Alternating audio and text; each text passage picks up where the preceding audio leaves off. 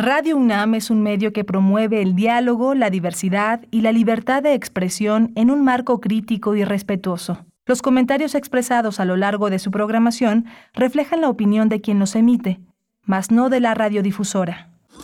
Radio UNAM presenta Primer Movimiento. El mundo desde la universidad. Hola, buenos días. Ya son las 7 de la mañana con dos minutos en esta gran ciudad, gran ciudad de México, en este martes 9 eh, de agosto.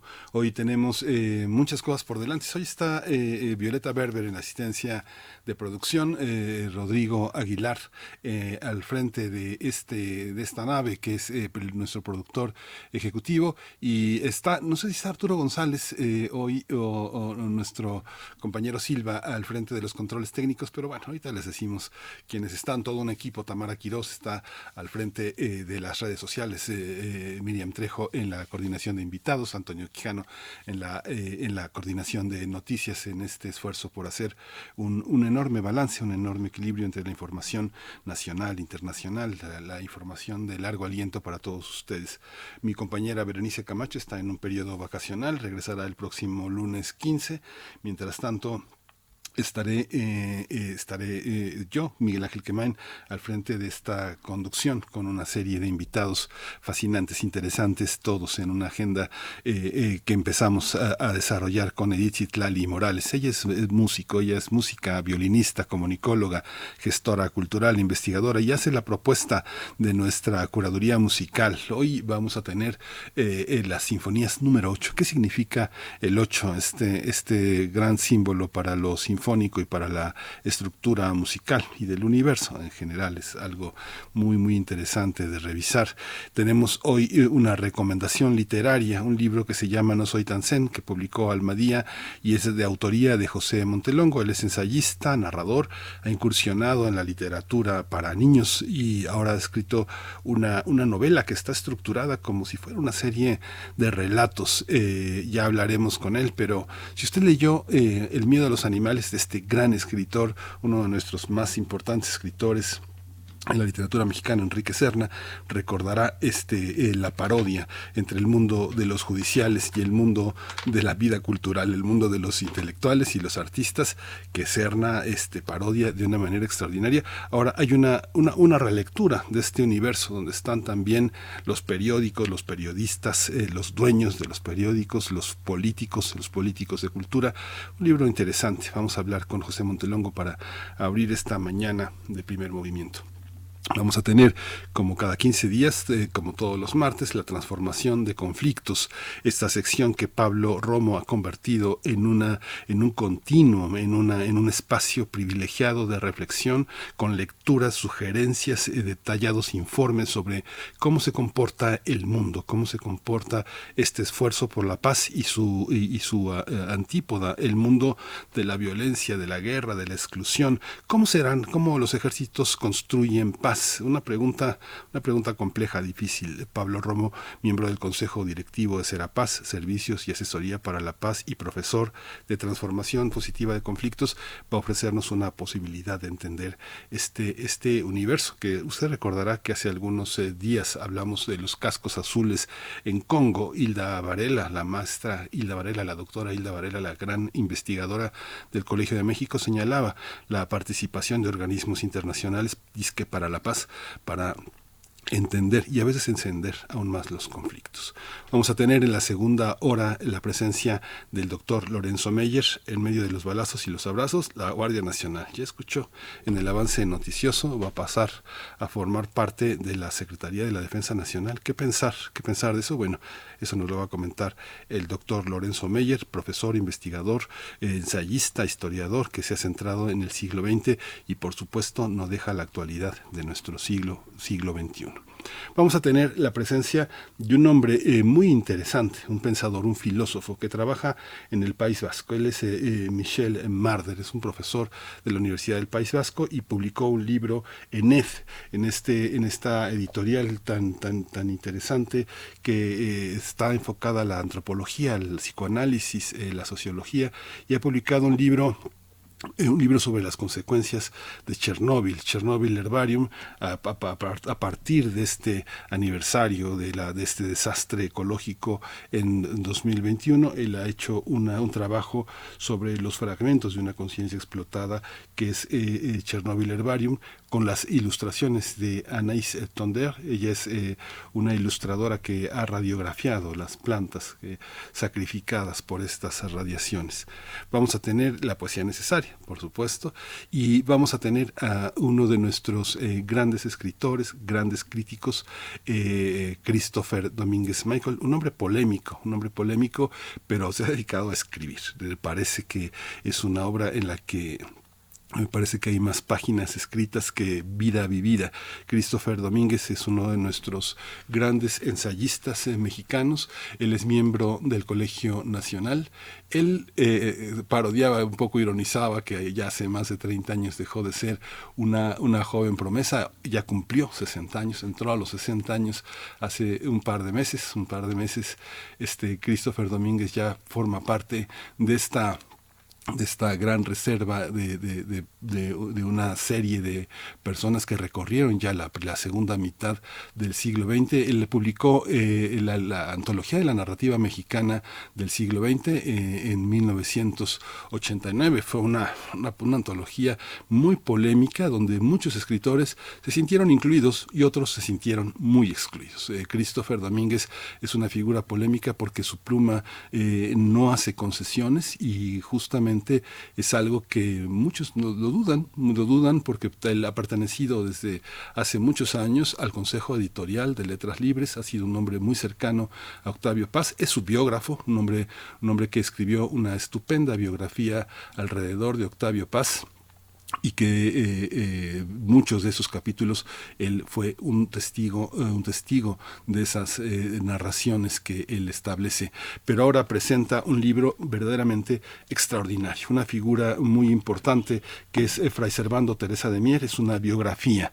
No es una biografía novelada ni una novela histórica. Es una biografía en el sentido estricto. Él ha publicado Grano de Sal con la colaboración de varios actores entre ellos entre ellos la Universidad Autónoma de Nuevo León que pone un acento particular sobre esta vida de Fray Servano, porque bueno, si fuera, si estuviéramos, o si se me permite la analogía, Fray Servando era regiomontano y la Universidad Autónoma de Nuevo León lo pone, un hombre al que descubrió Alfonso Reyes y que lo puso en la escena, en la escena del siglo XX. También este la Asociación Cultural Salinas, cualquiera cosa que esto signifique, también colaboró en esta, en esta edición. Así que bueno, un gran libro, un gran hallazgo de grano de sal para esta mañana. Y bueno, nos vamos con nuestra curaduría musical. Edith Zitlali y Morales ya debe estar aquí en la línea para darle los buenos días. Eh, eh, este, Edith Zitlali Morales, buenos días. Ah, no, vamos, vamos, vamos a ir con nuestra, con nuestra información de COVID. Ya me estoy, ya me estoy adelantando. Es la, es la, es la serenidad de estos martes. Vamos con COVID. COVID-19. Ante la pandemia, sigamos informados. Radio UNAM. La Secretaría de Salud informó que en las últimas 24 horas se registraron 22 nuevos decesos, por lo que el número de fallecimientos de la enfermedad de COVID-19 aumentó a 328.342.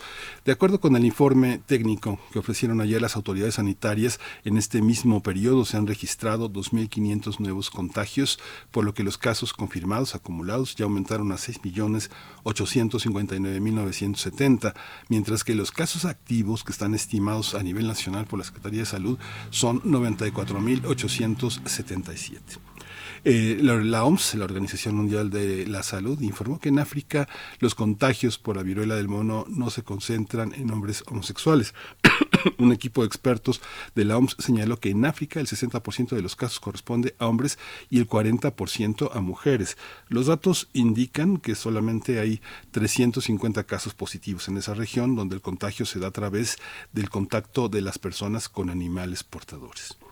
Ayer, ayer se iniciaron las clases, las clases en todos los eh, territorios de la UNAM. La licenciatura entra la próxima semana, el día 15, pero ya entraron todos los posgrados, ya están todas las actividades a todo lo que da. Es eh, un regreso prácticamente sin conexión a distancia, con, pero se conservan todos los elementos que nos permitieron concentrar una, un gran repositorio para poder organizar, dar unas clases totalmente planeadas. Y ayer el rector Enrique Graue eh, dio esta bienvenida a todos los alumnos de primer ingreso y también a todas las personas que se integraban en estas actividades docentes y que forman parte pues de una comunidad igualitaria, diversa, donde impera la razón y la verdad como un instrumento de convivencia.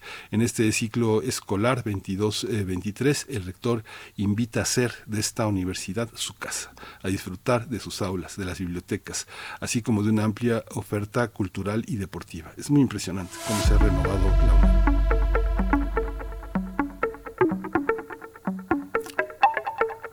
y tenemos recomendaciones eh, culturales. Vamos a tener, en el marco de indumentarias para no desaparecer, el Museo Universitario del Chopo invita a un conversatorio con familiares de personas desaparecidas, así como los especialistas en el tema.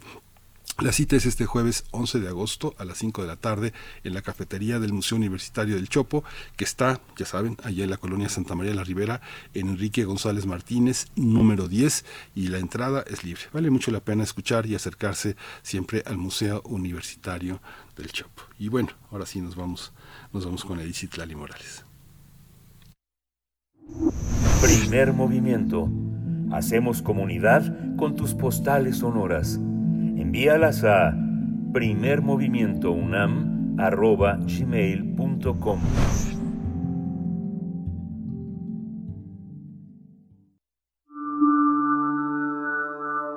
Curadores musicales de Primer Movimiento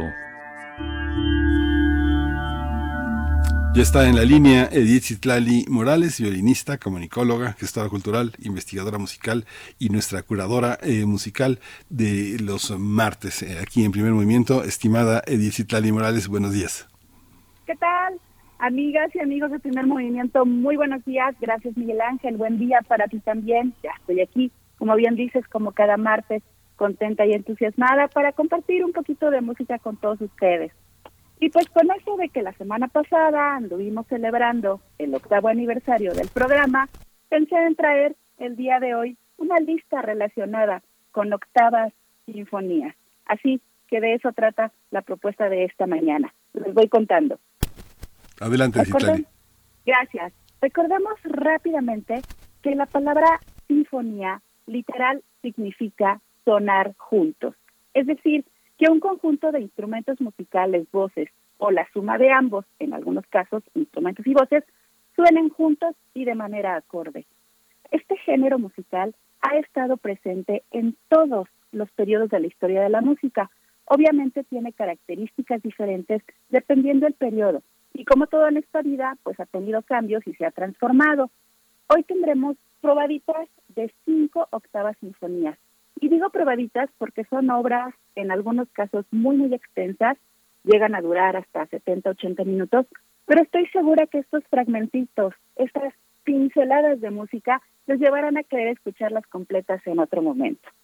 Construí la lista en orden cronológico, empezando por Ludwig van Beethoven, este maravilloso músico alemán revolucionario en su momento y quien fuera uno de los grandes transformadores precisamente de este género, no solo en su estructura, en el estilo, sino también en la dotación orquestal.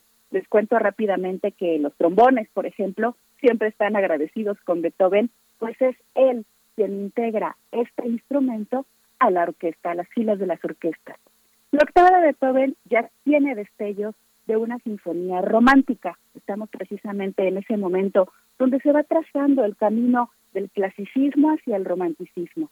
Se interpretó por primera vez en 1814 bajo la batuta del propio Beethoven. Bueno, después seguiremos con una sinfonía hermosa, muy chiquita ella, la octava de Schubert, mejor conocida como la inconclusa. Schubert se quedó a la mitad de su composición, se conocen orquestados los dos primeros movimientos, que son los que las orquestas estamos habituadas a interpretar, Y me parece que existe por ahí un boceto del tercer movimiento, pero no está orquestado. A pesar de ser, como les digo, solamente dos movimientos, es una sinfonía fantástica e increíblemente bella. Espero que les guste. Después nos vamos con Borjak.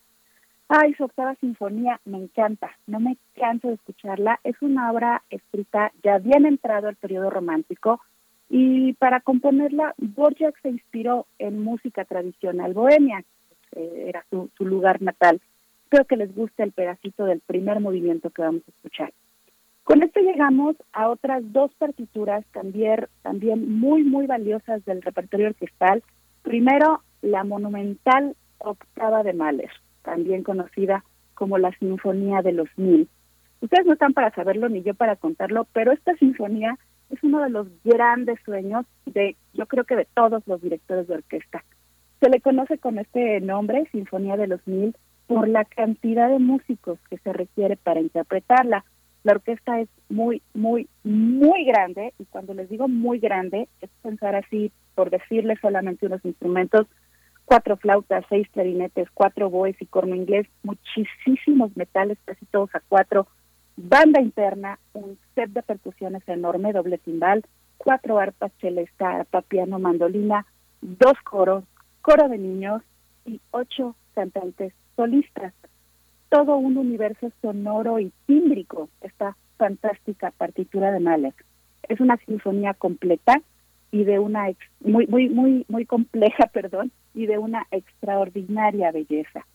Seleccioné un fragmento del mero principio, me gusta muchísimo porque entra el órgano con dos acordes y luego luego hacen su aparición los coros y poco a poco se va integrando el resto de la orquesta. Espero que la disfruten. Y para cerrar, nuestra quintilla de octavas, la octava de Shostakovich, una sinfonía muy introspectiva, por decirlo de alguna manera, de este gran genio soviético. Hay una marcada influencia de Mahler en esta sinfonía. Escucharemos un fragmento del segundo movimiento que en palabras del propio compositor es una marcha con elementos de esquerzo. Es una sinfonía muy poderosa, como casi todos los trabajos de Shostakovich, dramática, con temas bélicos, sí, dado el momento histórico en el que vivió este compositor. Sinfonías maravillosas, todas hermosas, estilos distintos y todas y cada una de ellas verdaderas joyas del repertorio orquestal. Ojalá, de verdad, estas pinceladas, como les decía al principio, les provoque las ganas de escucharlas completas, los que ya son conocedores, pues de revisitarlas. Y los que no estamos tan acostumbrados a la música académica, pues ojalá se den un tiempo de acercarse a ellas quizás recomiendo empezar por Schubert, Beethoven o Borjak, antes de entrarle a Mahler o a Sosta, es un poquito más densa. Eh, pues así, Miguel Ángel, nuestra lista para hoy de octavas sinfonía. muy interesante, muy interesante, Citlali, y muy, y muy eh, sugerente lo que propones para acercarse a la música clásica. Vamos a empezar ya con esta con esta sinfonía número 8 en Fa mayor. Eh, son primeros movimientos para, para, arrancar esta mañana. Este es el Alegro Vivace y, y, es eh, Beethoven, la sinfonía número 8, Alegro Vivace e con brío. Gracias, Edith Lali Morales. Nos vemos el próximo marque. Nos escuchamos. Ojalá y nos veamos, pero nos escuchamos mientras. Un gran abrazo sinfónico. Hasta la próxima. Hasta la próxima.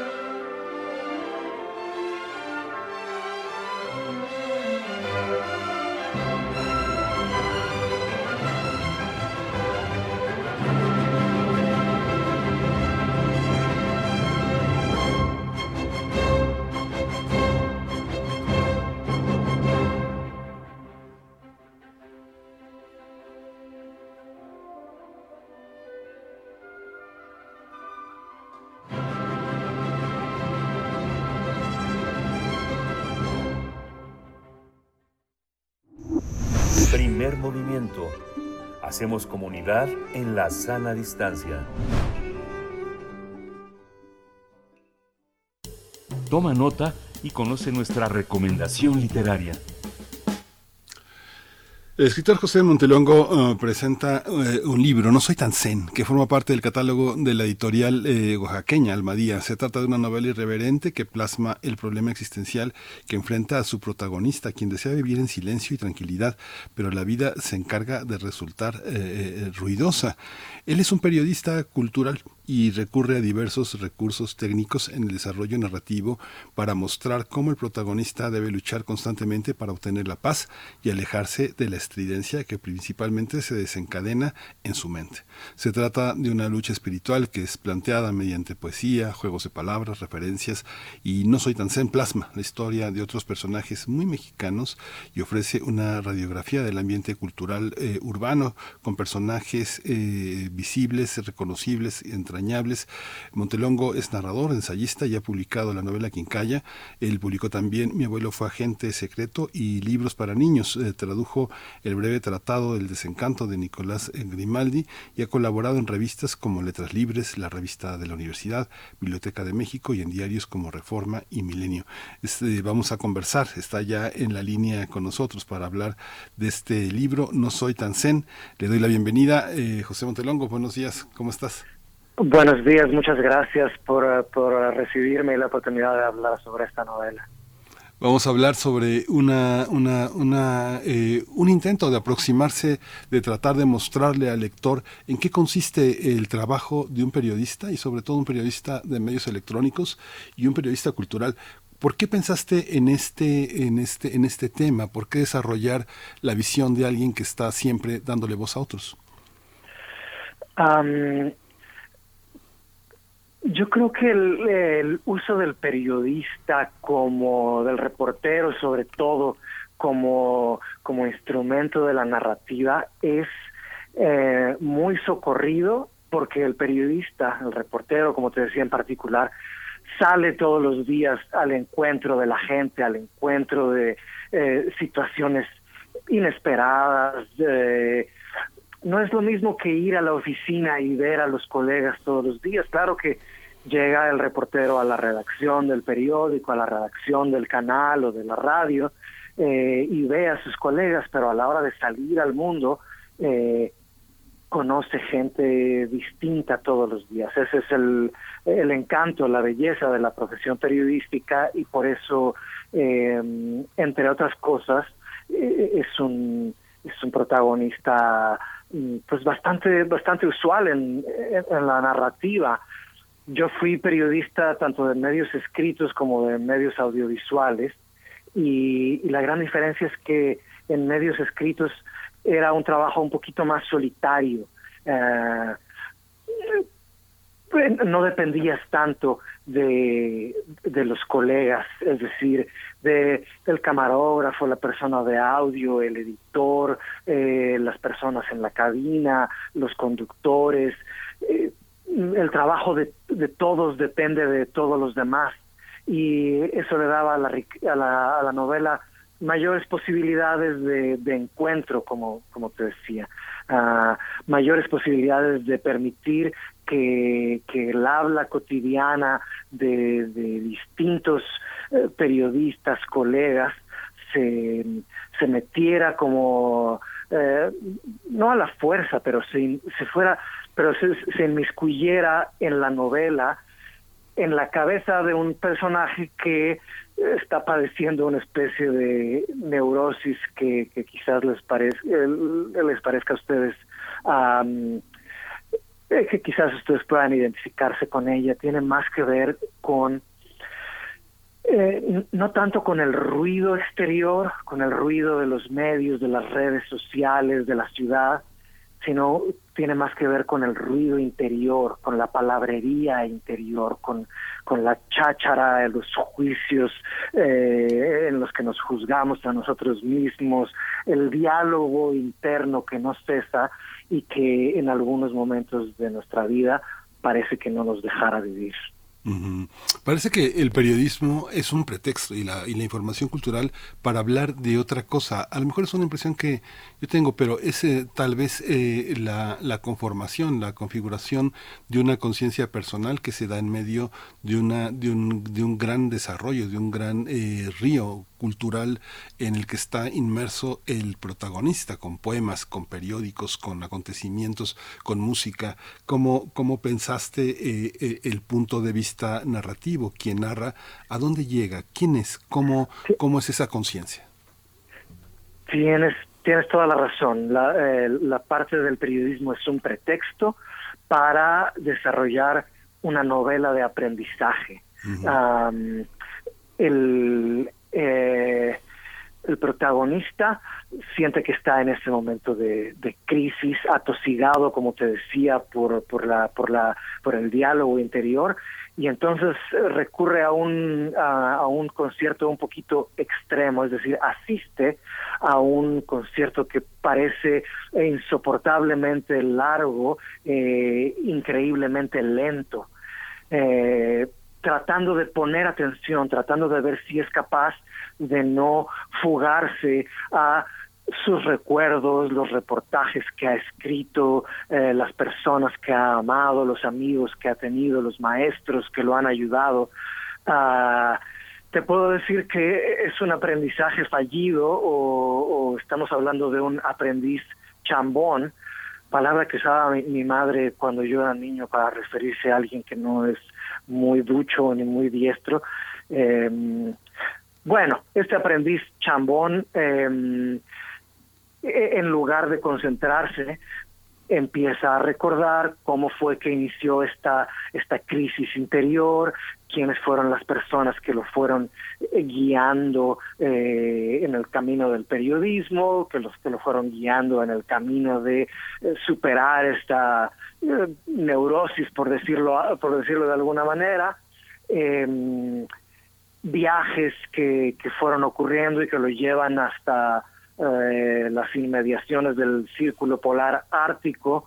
Um, fíjate que aunque las primeras dos terceras partes de la novela ocurren en una sala de concierto y dentro de la cabeza del personaje, la novela en realidad nos lleva a, a muchos lugares distintos, algunos de ellos eh, distintas partes de la Ciudad de México en la cobertura del periodista cultural y, otras eh, sus estudios eh, de periodismo en Canadá y, de pronto un viaje medio inesperado acompañando a un colega hasta hasta el territorio del Yukon que está pues ahí, como te digo, cerca del círculo polar ártico, donde este protagonista va también en busca del silencio. Entonces es como una uh, un trayecto en busca del silencio eh, en el cual este aprendiz eh, se tropieza, se tropieza, se tropieza y,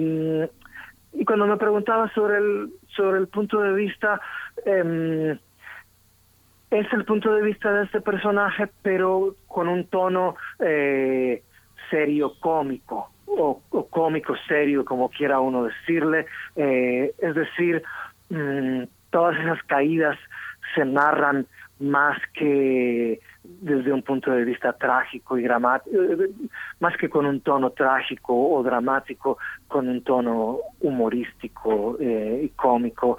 Claro que eso no me corresponde a mí decirlo, sino a los lectores de la novela, si es que eso se logró.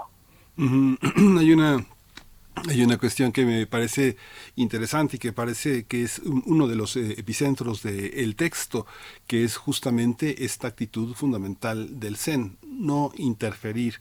Hay una visión del dibujo y hay una, una visión del haiku que son como unas formas eh, de colocarse en el corazón mismo de la soledad y la reflexión, como la reflexión contemplativa que produce el budismo. ¿Cómo está pensado esta parte, esta parte que está más en el color blanco y en el negro que en esa visión colorida de la existencia? ¿Cómo el protagonista, cómo este mundo, eh, cómo esta creación de la soledad parecería ser una de las necesidades fundamentales del mundo contemporáneo. Gracias por la pregunta. Fíjate que me, me, permite hablar de mm, la, la, la, polaridad fundamental de la novela y es que el, protagonista piensa que ah, tiene que elegir entre la palabra y el silencio, entre, entre las palabras que nos revelan el mundo, que nos manifiestan el mundo y que nos permiten involucrarnos activamente con, con el mundo y con la existencia, y, el, y el silencio que podría ser quizás una vía ah, más inmediata hacia, hacia esta realidad verdadera, no velada, no oculta, como a veces parece que las palabras, en lugar de revelarnos el mundo, eh, lo recubren de, de, un, de un velo tras otro, tras otro, tras otro, hasta separarnos por completo de el mundo natural, de las personas que nos rodean. Es como si, eh, como si esa palabrería se convirtiera en eh, una y otra capa de prejuicios, en una y otra capa de diálogo interior que, que, hacen que no veas lo que tienes frente a ti, que no veas a las, a las personas que tienes frente a ti, que seas incapaz de entablar un verdadero diálogo con las personas con las que hablas todos los días. cuando te refieres a la actitud fundamental del Zen de no interferir, es, eh, precisamente em, el intento de un acceso a la realidad menos mediático, menos mediatizado, un acceso inmediato, un contacto inmediato con la realidad que incluye a, nuestros semejantes, a las personas con las que con las que hablamos todos los días.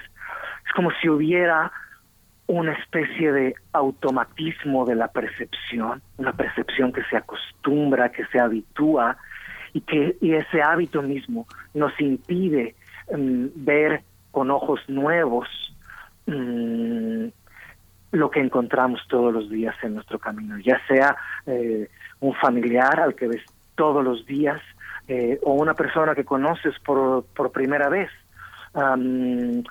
Cuando te decía que es una novela de aprendizaje, eh, casi siempre en el aprendizaje tenemos un maestro y lo que y lo que este periodista encuentra es eh, una amiga, una mujer de la que por cierto él está uh, pues más o menos enamorado, pero que además resulta que es la que lo la que lo va guiando eh, en, en ese camino, es la, es la que le dice tú tú confías demasiado en, en la palabra Ah, piensas que es lo único. Eh, debes entender que, que el silencio es posible que te acerque más, incluso a las personas a las que tienes que entrevistar todos los días.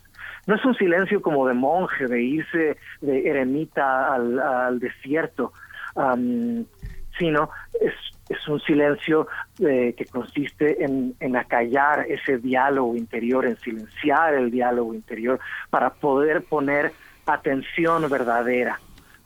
Se, refiere más a eso, es, es, un tipo de atención particular que nos revela mm, el mundo en lugar de ocultárnoslo.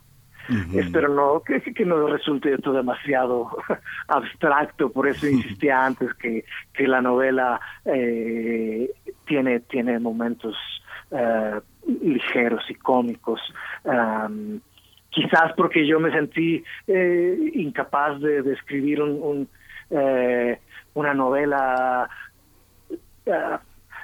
lenta, larga, reflexiva.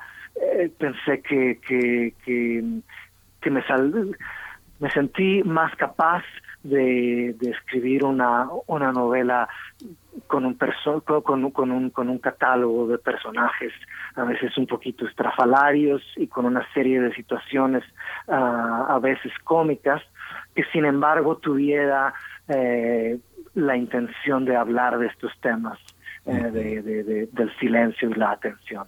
Es muy interesante, mm, José, porque eh, dice eh, eh, el haiku eh, no es de una soledad amedrentada, desesperada. El haiku no te contagia ansiedades, no te secuestra la memoria con un estribillo pegajoso, ni te deja ese regusto deprimente de la poesía sentimental. Y bueno, esa compañera se llama Justin. Siempre que conozco a alguien, Justin, algo en mi mente dice, y los infortunios de la virtud. Hay algo de, eh, de inocencia y hay algo de un erotismo fuerte en esta, en esta compañía. Fíjate que te comparto, te cuento que hace muchísimos años conocí a un monje budista, un monje zen, un monje del Hushu, y se dedicaba a la tintorería. Ahí en el Metro Viaducto, en la Ciudad de México, era tintorero y también era un gran maestro de Hushu y de filosofía budista. Y él decía, mire, en México es muy difícil este, vivir en el Tao no tan Tao, no tan Zen, no tan budista. El metro Valderas y el metro Pino Suárez eh, son la contradicción inminente de, de, que el Zen y el Tao no, no son muy compatibles en México, pero hay que intentarlo. Esta esta contradicción entre lo políticamente correcto y lo tan incorrecto. A veces tu novela es tan incómoda, José. ¿Cómo luchar con esa parte entre decir lo que los demás esperan y decir lo que los todos aborrecemos o no queremos escuchar? Mm, buena pregunta. Yo creo que a veces la, la, ficción eh, nos permite mm, decir las cosas que, que ya sea en una conversación normal o en el, o en el transcurso de, del trabajo, de la rutina, es difícil, es difícil expresar porque resultaría demasiado incómodo. En cambio, eh, cuando, cuando una novela toma un punto de vista más humorístico que satírico, eh, porque el, el, tono satírico suele ser eh, hiriente, mordaz, eh, suele ser para denunciar, uh, pues en, pocas palabras, la, la, estupidez. En cambio, eh, el, tono humorístico puede, el tono humorístico y no satírico puede acercarse con cierta piedad a sus personajes, puede ser un poco más comprensivo con las, uh, las debilidades del protagonista y de los personajes. Eh, consiste más en poder reírse un poquito de, uno mismo, cosa que ya es un verdadero cliché decir, pero um, pero en efecto no, es no es burlarse de los demás, sino reírse un poco de todos nosotros. Eh, por eso te decía que es un, un aprendiz eh, chambón y que sin embargo trata de ver las cosas con claridad. Y por eso eh, las partes incómodas a las que te refieres por eso eh, por eso habla de em, de, cosas que, quizás eh, en, otro tono habrían sido difíciles de tocar o habrían sonado como como como sermón. Y, la novela no es no es eso no trata de persuadir a nadie de nada eh, no es una novela de tesis en ese sentido, uh, es simplemente uh, acompañar a este personaje y a, y a, y a los personajes secundarios eh, en su en su viaje, que a veces es más caída que viaje uh, por este mundo. Hay una, hay una parte muy, muy interesante. Un personaje queda atrapado en el laberinto de una biblioteca, en una sección que nadie frecuenta. Es algo eh, eh, tremendo en este, en este laberinto en el que tú describes una biblioteca que tiene una, una, una enorme eh, cantidad de señalamientos para poder evitar que las personas caigan en ataques de histeria y no encuentren la salida. Pero este se va sin celular, esta se va sin celular y queda atrapada ahí. Es un poco también parte de los lugares a, a los que, de los que no podemos salir con todo y que sean tan públicos y que representen al mismo tiempo eh, el conocimiento y la posibilidad de conectarnos con el mundo. Cuéntanos un poco también esta, esta, esta parte, el conocimiento, la información, al mismo tiempo son también la gran metáfora de la repetición y del aislamiento, José.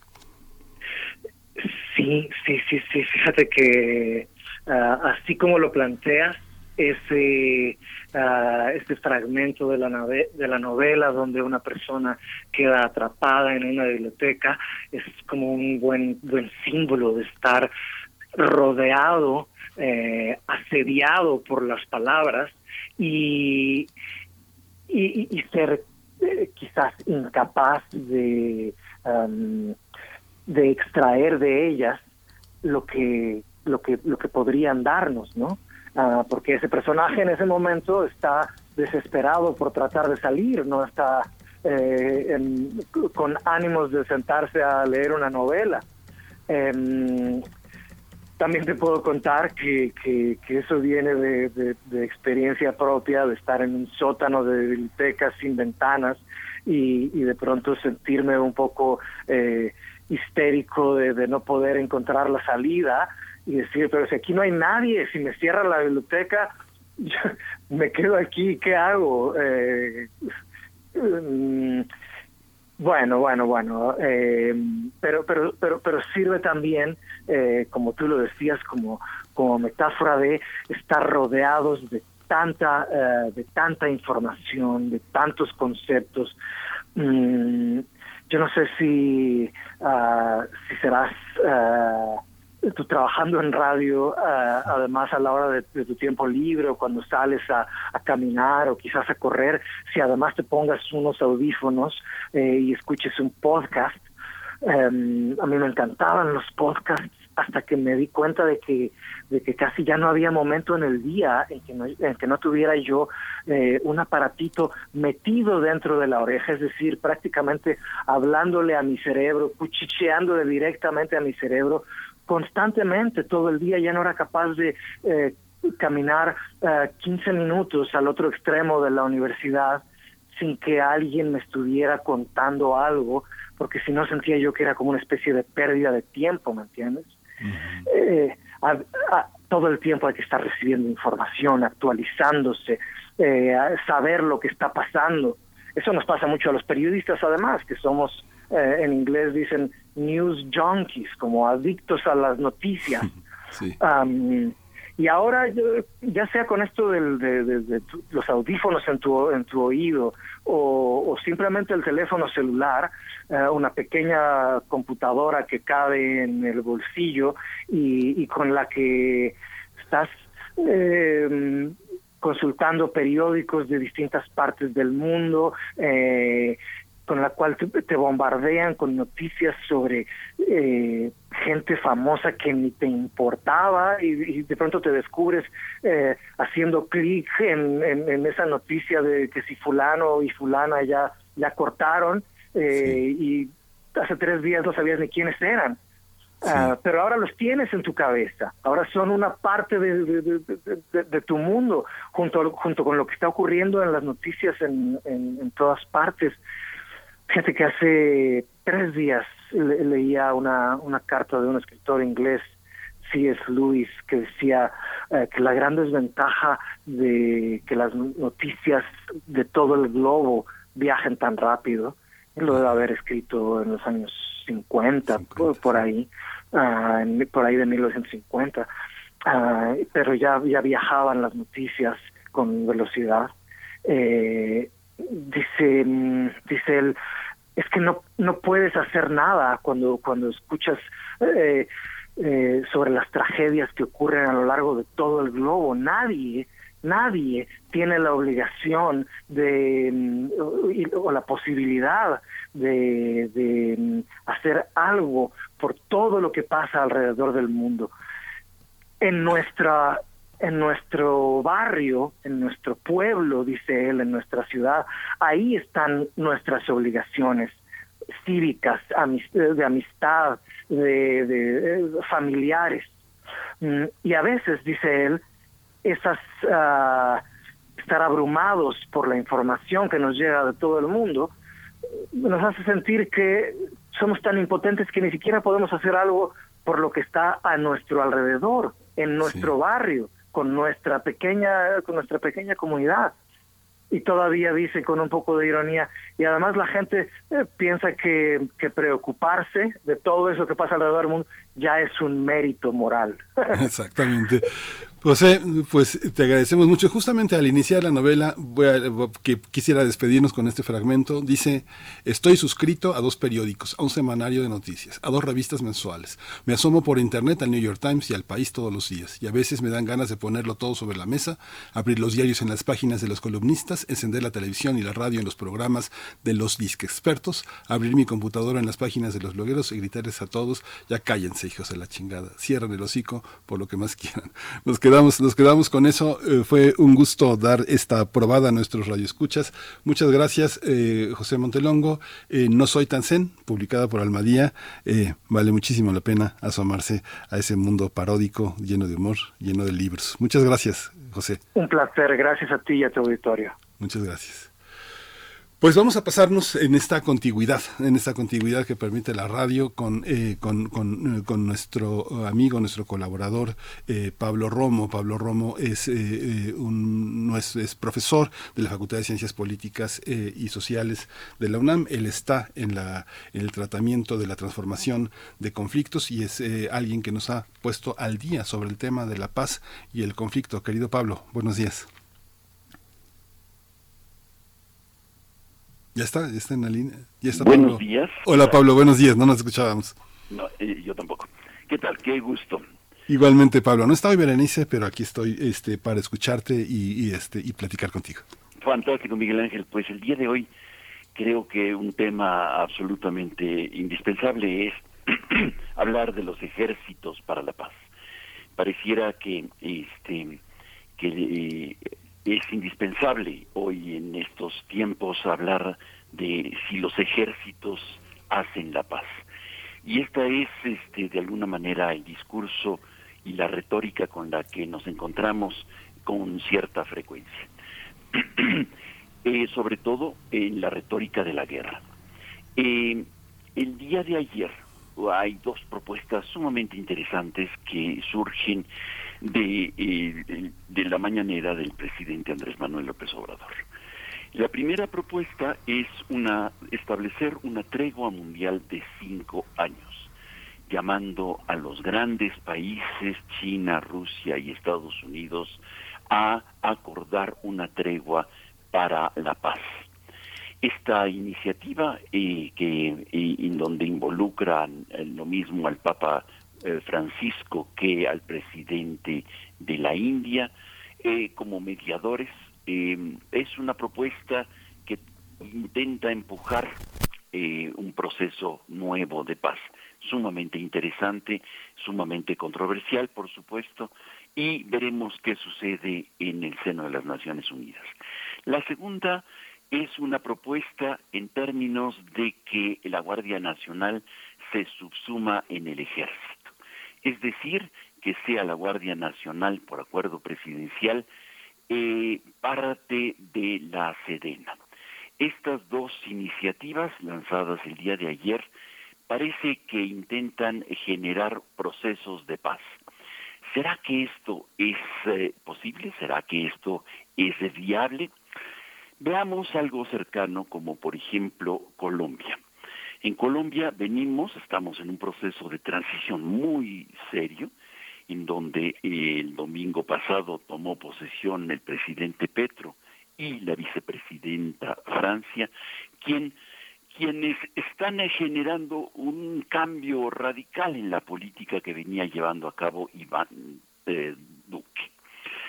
Hay que recordar el modelo colombiano es un modelo eh, profundamente represivo, en donde ha habido miles de muertos, combinados tanto por el ejército como por la aquiescencia o la participación directa de la Policía Nacional. Esta Policía Nacional eh, depende directamente del Ministerio de la Defensa. Este Ministerio de la Defensa que en conjunto con la policía generó lo que todos sabemos y el auditorio lo conoce perfectamente, aquellos de los falsos positivos, en donde muchos, eh, muchas personas civiles murieron a manos del ejército, este ejército que también entrena militares para dar golpes de Estado, como por ejemplo el asesinato de Haití hace relativamente poco, o como nos presenta la BBC en, eh, hace un par de años, los abusos sexuales que comete la policía y el ejército colombiano y que son un escándalo. Aparte de la opacidad con la que se maneja la policía eh, colombiana, en donde en combinación y bajo la iniciativa de eh, la confidencialidad y la em, eh, la imposibilidad de transparentar sus cuentas porque son es seguridad nacional, entonces genera un proceso de corrupción increíble. Hay que recordar, seguramente nuestro auditorio recordará las fuerzas especiales de la Policía de Colombia, con sus comandos especiales de antiterrorismo, en donde, por cierto, curiosamente, muy evocativo nombre, el coronel Ricardo Augusto Alarcón es el comandante. Y recordar también a los jóvenes que tuvieron que han sido asesinados en las protestas de hace un año por la policía, por la policía militarizada, la policía que depende de la, eh, del Ministerio de la, de, eh, la Defensa de Colombia, eh, hasta el día domingo, en donde el SMAT, es decir, los escuadrones móviles antidisturbios, generaron decenas de muertos y chicos con traumas oculares. Eh, eh, recordemos esto y ¿por qué recordamos? Porque estamos viendo cómo Petro el domingo pasado nombra a una persona muy interesante como ministro de la Defensa. Se trata de Iván Velázquez Gómez. Todo el auditorio lo recuerda porque fue expulsado justamente por ser un hombre probo, honesto de Guatemala cuando trabajaba para Naciones Unidas en la CICIG aquella eh, instancia de justicia impuesta desde Naciones Unidas en Guatemala para eh, anticorrupción, que desmantela procesos de corrupción profundos, llevando a la cárcel, por ejemplo, al expresidente de, de Guatemala o a este meter a la cárcel a los zetas que estaban invadiendo. Hay 70 zetas ahí en Guatemala detenidos gracias a este señor Iván Velázquez, un civil, un abogado, un hombre probo que comanda, vamos a decirlo de esa manera, el Ministerio de la Defensa desde el domingo pasado. Esto es una señal muy interesante de un país que está transitando con grandes dificultades hacia la paz, buscando que la paz sea posible y tratando de cambiar al ejército, tratando de generar que el ejército encuentre un lugar. Eh, un lugar dentro de la democracia nueva de Colombia y no en las calles reprimiendo a los chicos y a las personas que están eh, eh, transitando en ellas. Vale la pena recordar lo que Balmes decía refiriéndose a la España del siglo XIX. El Estado no es débil porque los militares son fuertes, sino que los militares son fuertes porque el Estado es débil. La propuesta de la mañanera del día de ayer de subsumir a la, a la policía, a la Guardia Nacional, dentro de la SEDEMNA, es una, eh, un indicio clarísimo de un Estado débil. Hasta aquí mi comentario. Es una, es una cuestión, eh, digo, colocas, colocas dos temas eh, muy polémicos y muy importantes. Ha, habido momentos en que la tregua, la tregua no tiene que ser la paz. Eh, un poco, si, si, nos comentas, Pablo, ¿cuál es la distinción entre la tregua y la paz? Se, se, se, habló en muchos momentos y las Naciones Unidas fue protagonista de esta idea de hacer una tregua olímpica. Mientras estén los deportes y estemos de fiestas, a ver, paremos los balazos, ¿no? ¿En qué consiste ¿En qué consiste? ¿Cuál es la raíz de ese pensamiento, este Pablo? Es, una retórica de la guerra, de Miguel Ángel, lo sabemos muy bien. Este, y, llamar al ejército de paz es un oxímoron, simplemente, ¿no? Si fuera una sola palabra sería una contradicción per se. Recordemos simplemente lo que eh, el, eh, eh, un autor que se llama Alejandro Juárez Asensio escribe hace poco y recordando los discursos, por ejemplo, de Luis Echeverría. Nuestras Fuerzas Armadas han surgido de las entrañas de nuestro pueblo. que le confía la defensa de nuestras instituciones, la paz interna, fíjate lo que dice eh, Luis Echeverría, justamente en el contexto de esa eh, eh, ese, ese apelativo al ejército, la paz interna y la salvaguarda de la nación. López Portillo decía exactamente lo mismo, las Fuerzas Armadas en México son un ejército de paz, son un ejército de paz y por eso genera estas treguas.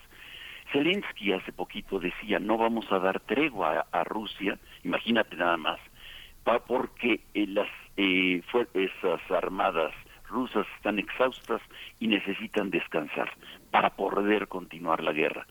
En el fondo, la tregua puede convertirse de alguna manera en, un, en una retórica de guerra. Para este caso, evidentemente, eh, dentro de la mañanera lo que se está pidiendo es frente a lo que se avecina de la crisis económica, es indispensable no una guerra, sino la producción. Creo que evidentemente es, eh, eh, eh, nadie le va a hacer caso a, una iniciativa de este tamaño, sabiendo que las guerras son un mecanismo fundamental para las industrias y para reanimar las economías, las grandes economías de los grandes países.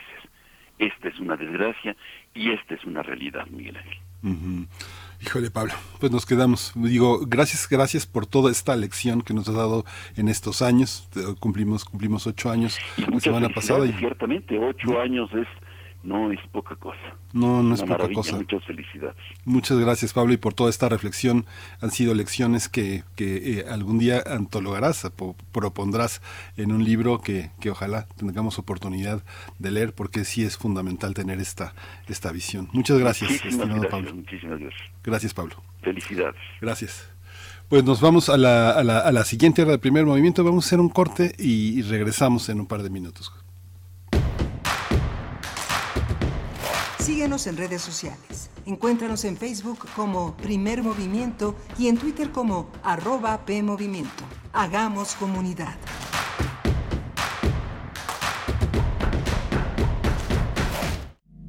Cultivemos el gusto por el arte escrito y el ejercicio de la imaginación al lado de María Ángeles Comezaña en Al compás de la letra. Rutas literarias para viajar entre textos poemas y cartas. Todos los jueves a las 18 horas por el 96.1 de FM. Radio UNAM. Experiencia sonora. ¿Por qué es valioso el protocolo del INE para la atención a víctimas de violencia política contra las mujeres? Se mencionan distintas características de las mujeres que pueden sufrir violencia política en razón de género. Ponen el centro a la víctima y brindarle los primeros auxilios psicológicos. El protocolo lo podemos conocer en la página oficial del INE, INE.mx. El INE lo construimos todas y todos. INE. Es la hora de la verdad, la prueba reina del sabor y la salud. ¡Y arrancan! Ni las trampas del chescolín detienen al elotito. La fresa toma la delantera con su potencia natural. La media naranja reparte cariñitos. Las chatarras se caen a pedazos por el exceso de carbohidratos, sodio y azúcares que les dañan su salud. Un cierre trepidante. Los alimentos saludables triunfan en la carrera de la salud. Come como nosotras y ponte saludable. Pura vitamina. Soy Luisa Valenzuela, estoy en descargacultura.unam. Estrenos. De Ángel Alonso Salas, la cápsula Bioética y Género. Cuando se habla de la bioética y el género, es necesario considerar que uno de los presupuestos en los que se trabaja es en el empoderamiento de las mujeres, niñas y niños que sufren algún tipo de violencia. Descubre más en www.descargacultura.unam.mx.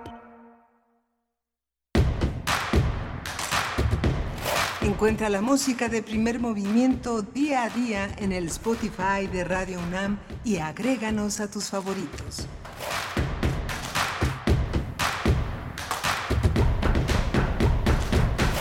Ya son las 8 de la mañana con 3 minutos de este 9 de agosto eh, de 2022. Ya estamos en agosto, eh, en, este, en este mes de inicio de actividades académicas, la segunda parte del año que concluirá a finales de, enero para los que eh, llevan el año el año lectivo el año escolar que es, es que es una, una experiencia pues eh, fascinante muy muy este muy estimulante y muy importante para nuestra sociedad. Ayer el rector eh, dio la el rector Enrique Grague Vijas dio la bienvenida a toda la comunidad universitaria. Se iniciaron prácticamente con los posgrados es, es también muy emocionante encontrar tantos acentos tanta diversidad tantas personas del mundo que quieren estudiar en nuestra universidad, en la UNAM. Es algo muy, muy, eh, muy alentador eh, entrar en esa enorme diversidad de, personas, de proyectos, de correspondencias, de intereses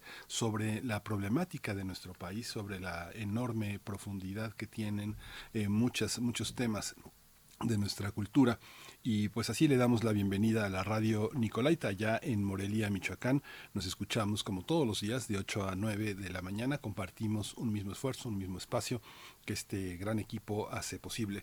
Esta mañana, esta semana, mi compañera Berenice Camacho, con quien comparto el micrófono todos los días, está de, eh, de, descanso, de vacaciones, nos turnamos, nos turnamos para poder ofrecerles una continuidad de, trabajo, no parar, que esta maquinaria no, no pare.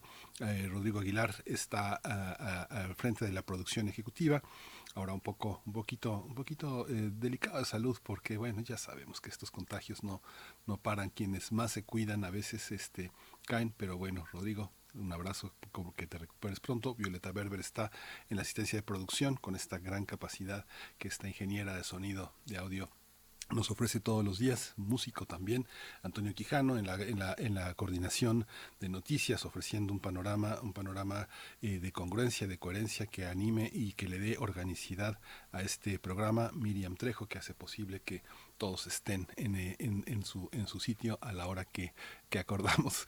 Y bueno, todo un equipo, Tamara Quiroz, que está, esta gran periodista cultural, que es eh, eh, nuestra querida Tamara Quiroz, que también está en Prisma Reu, haciendo posible este contacto que a través de las redes sociales tenemos todos los días. Primer movimiento en Facebook, P Movimiento en, en, en Twitter. así que, bueno, esperamos sus mensajes, esperamos sus comentarios. Hoy vamos a tener en esta hora que ya viene, ya está el doctor Lorenzo Meyer, todo listo como siempre, como siempre con sus comentarios, hoy dedicado a la Guardia Nacional. Y vamos a tener la presencia de un hombre, de un, filósofo, Michel Marder, que ha escrito un libro muy interesante que nos da pretexto para hablar de la filosofía y, de la, y del mundo y del medio ambiente. Chernóbil, herbario y energías eh, nucleares es el libro que ha publicado NED, esta estupenda editorial que está en México y que hace posible una serie de libros eh, muy muy interesantes sobre filosofía, sobre el psicoanálisis, sobre antropología, eh, sobre el pensamiento eh, contemporáneo en general. Así que bueno, quédese en esta segunda hora de primer movimiento y nos vamos ya con la presencia del doctor Lorenzo Meyer. Primer movimiento Hacemos comunidad con tus postales sonoras. Envíalas a primermovimientounam.gmail.com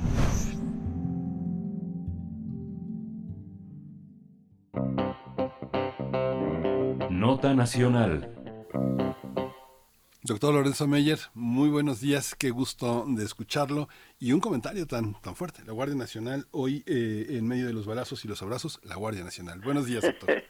Buenos días. Es un, eh, Miguel Ángel, es un tema que no tiene una salida fácil, una solución eh, clara, pero que va a estar entre nosotros en la discusión y quizá en algunos casos en nuestra vida cotidiana por un buen tiempo. El eh, asunto es que México vive una etapa de violencia eh, notable. El INEGI nos da unas cifras y las ha venido dando desde hace tiempo en donde se señala que una de las preocupaciones principales de la población mexicana es la eh, falta de seguridad, la violencia que se vive tanto en las ciudades como en el campo. Los orígenes de esa violencia son eh, variados, pero hay uno bien importante que no estaba presente por algún tiempo, no estuvo presente en nuestras eh, relaciones sociales, pero que ahora de manera directa o indirecta nos afecta pues a todos, que es el narcotráfico, el crimen organizado y el crecimiento de sus actividades. Por un tiempo eh, se pensó en una combinación del ejército y la policía para enfrentarlo. No, no dio resultado. No dio resultado en parte porque la policía se encontraba penetrada por el, eh, el crimen organizado. Recordemos el caso que llevó y que todavía sigue presente a un enfrentamiento entre Estados Unidos y México, que es el caso del asesinato del agente Enrique Camarena eh, allá en los 1980, el agente de la DEA, de la eh, Oficina eh, Antinarcóticos de Estados Unidos, y que eh, descubrió un gran campo, un enorme campo en el rancho El Búfalo de marihuana, y de sembradíos de marihuana, pero enorme. Eh, un, una reacción del narcotráfico fue eh, capturar a, a, la gente de la DEA, eh, interrogarlo, torturarlo y luego sacrificarlo. La DEA eh, tiene pocos casos, eh, si es que tiene alguno similar al de Camarena, y una de las características de esas eh, estructuras eh, de policíacas, pero muy eh, del gobierno federal norteamericano, el FBI, la, eh, la DEA, en cierto sentido la CIA, es un espíritu de cuerpo.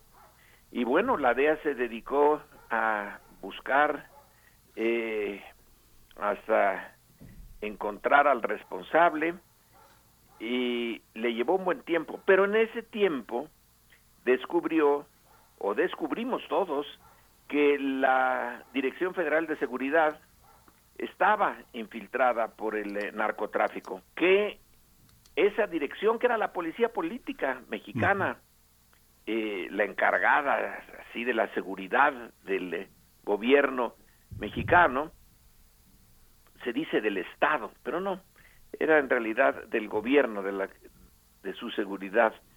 Eh, la estructura policíaca más, se suponía más profesional, ya hacía tiempo que estaba eh, infiltrada por el narcotráfico y llegó un momento en que su propio director, un señor Zorrilla, fue a dar a la cárcel eh, y se disolvió simplemente se disolvió, no era posible regenerar a esa Dirección Federal de Seguridad.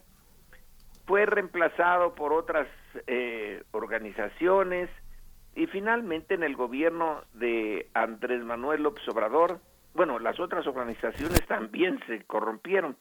Eh, una eh, de ellas estaba encabezada por García Luna, que ahora se encuentra en prisión en los Estados Unidos. Así que es una historia larga de eh, instituciones que no están a la altura de lo que se requiere y el gobierno de Andrés Manuel López Obrador decidió hacer un cambio radical y crear una Guardia Nacional y dejarse ya de policías, porque han estado muy débiles en su organización, son muchas, son estatales, son federales, eh, y ninguna ha eh, estado a la altura de sus deberes.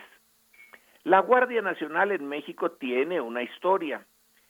Eh, empezó en el siglo XIX y su naturaleza era la de personajes que estaban en la vida civil, pero que en momentos que se requerían para mantener la seguridad de su región, no de la nación, de su región, de su estado, eh, se organizaba de manera más o menos militar, con esos civiles más o menos entrenados, y servía eh, pues como soporte a la autoridad local en contra de el crimen, porque había una buena cantidad de criminales después de la independencia, eh, salteadores, salteadores, eh, salteadores de caminos, y luego ya se integró, por ejemplo, durante la invasión norteamericana, bueno, pues la Guardia Nacional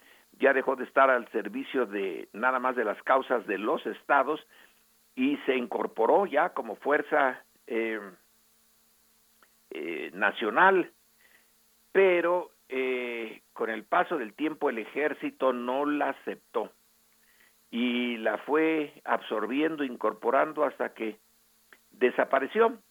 Luego en el porfiriato volvió a aparecer algo parecido, algo similar, lo que se llamó la segunda reserva que el general Bernardo Reyes, uno de los porfiristas más fuertes y aspirante a la presidencia de la República, organizó la segunda reserva, que era también una especie de ejército, nada más que esta vez no estaba ligado a los estados, estaba ligado ya directamente al gobierno federal y hasta eh, participó en, eh, en el eh, golpe contra eh, Madero, pero fue disuelta. Y se quedó, bueno, la policía y el ejército como las dos fuerzas armadas del gobierno y como vimos no dieron muy buen resultado en la campaña contra el crimen organizado eh, contra el narcotráfico en particular, porque el narcotráfico contó con recursos, muchos recursos, provenientes del mundo externo, cosa que no tenía el antiguo eh, crimen eh, organizado en eh, México. Ese era enteramente nacional. El narcotráfico ya tiene ligas internacionales y vaya que si son importantes. De ahí les viene el dinero, eh, de ahí les vienen las armas y también parte de la organización que blanquea ese dinero. Entonces han adquirido autonomía eh, regional en algunos casos, por ejemplo en Michoacán, entre otros. Y el reto ha sido constante desde los 1970 eh, y no se ha podido resolver el eh, problema. Andrés Manuel López Obrador decidió crear la Guardia Nacional, esta vez como una fuerza, no como en el pasado, de civiles metidos a, eh, al eh, juego de, de, militar, sino ya con un entrenamiento y una preparación similar a la de los militares, pero encargados, en principio, de lo que el ejército supuestamente no debía de encargarse, que es eh, la mantener el orden interno, que para eso estaba la policía, pero como la policía no sirvió, como eh, terminó muy mal la policía federal, entonces se optó por esta revivir en parte, en parte a la Guardia Nacional, pero en realidad está más eh, eh, revivió en el nombre, pero no en la esencia. En la esencia es un organismo militar. Eh, ah, bueno, se me había olvidado que en el porfiriato se crearon los rurales de la federación, que era también una fuerza militarizada, pero dependiendo de la Secretaría de Gobernación, aunque con mandos eh, estilo militar. Y también para combatir el, a los el bandidaje en el campo. Bueno, también se la llevó entre las patas la revolución a, eh, a los rurales, tanto de la federación como los rurales de los estados. Y la decisión fue crear esta nueva Guardia Nacional. Supongo yo que a semejanza más o menos de los carabinieri italianos, que son una fuerza eh, militar, pero policíaca, y que lo mismo ha intervenido en conflictos internacionales como si fuera ejército que en el mantenimiento de la seguridad eh, italiana. Es un es un, una organización con un mando complejo, porque tiene un mando civil y un mando militar a la vez. ¿Cómo le hacen? Realmente no le no me he metido a fondo, pero eh, muestra la, la, complejidad de esos eh, organismos. En Italia funciona muy bien. Eh, aquí apenas empezamos y el, eh, la oposición al, a Andrés Manuel eh, pues dice que no, que eso es indebido, que el ejército y, la y las estructuras militares y que la Guardia Nacional es una estructura militar, no pueden estar dedicadas a mantener el orden interno. Pero como el ejército mexicano no tiene otra tarea que el orden interno, porque nadie en su sano juicio piensa que vaya a enfrentarse a un ejército extranjero y a defender a México frente a una invasión que no se ve ahorita por ningún lado, pues es una fuerza grande. Eh, son más de 100 mil en el ejército, son como 40 mil o 50 mil en la Armada y ahora son como 120 mil en la Guardia Nacional. Es un eh, una serie de, de, organizaciones de, de carácter eh, militar que van a reformular sus estructuras y enfrentarse de una manera distinta al crimen organizado, pero bajo la premisa de que a ese crimen organizado, sobre todo al narcotráfico y a esos ejércitos, eh, pues eh, privados, pero bien armados, que son los ejércitos del narcotráfico, no se les puede derrotar por la vía de las armas. Eso, por cierto, lo acaba de señalar también el nuevo presidente de Colombia, eh, Gustavo Petro, que no va a seguir con la guerra eh, contra el narcotráfico como se lo había la había diseñado Estados Unidos para Colombia, que es el caso paradigmático, México viene después, que hay que seguir, hay que buscar otra manera. Bueno, entonces ahí salió Andrés Manuel con lo de abrazos y no balazos, que es una manera muy sencilla de decir vamos a buscar una solución en donde eh, la paz se consiga por la vía de evitar el reclutamiento de los jóvenes en los ejércitos privados del narcotráfico y no en estar eliminando a los narcotraficantes, tanto a sus capos como a su tropa regular, que era lo que había sucedido en México. Se eh, tuvieron muchos casos de encuentros entre el ejército, básicamente el ejército y luego la armada, eh, y bandas del crimen organizado.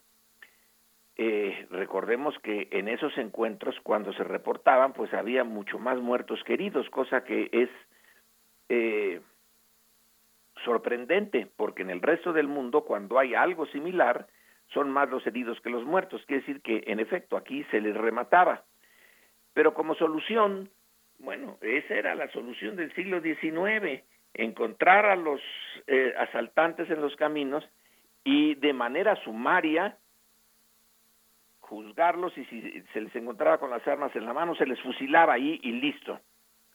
Eh, era, bueno, pues la forma eh, que se decidió sobre todo en, en, el gobierno de Juárez y en el gobierno de Porfirio Díaz, pues eh, lograr la paz y la tranquilidad en el campo. Medio se logró, pero nunca se logró del todo si se hubiera logrado del todo, Francisco Villa no habría sido uno de los jefes de la revolución, porque estaba metido justamente en este tipo de organizaciones eh, criminales. Pero eh, ya en los años 40, 50 del siglo pasado, México más o menos estaba en paz hasta que brotó la gran demanda por el eh, las drogas.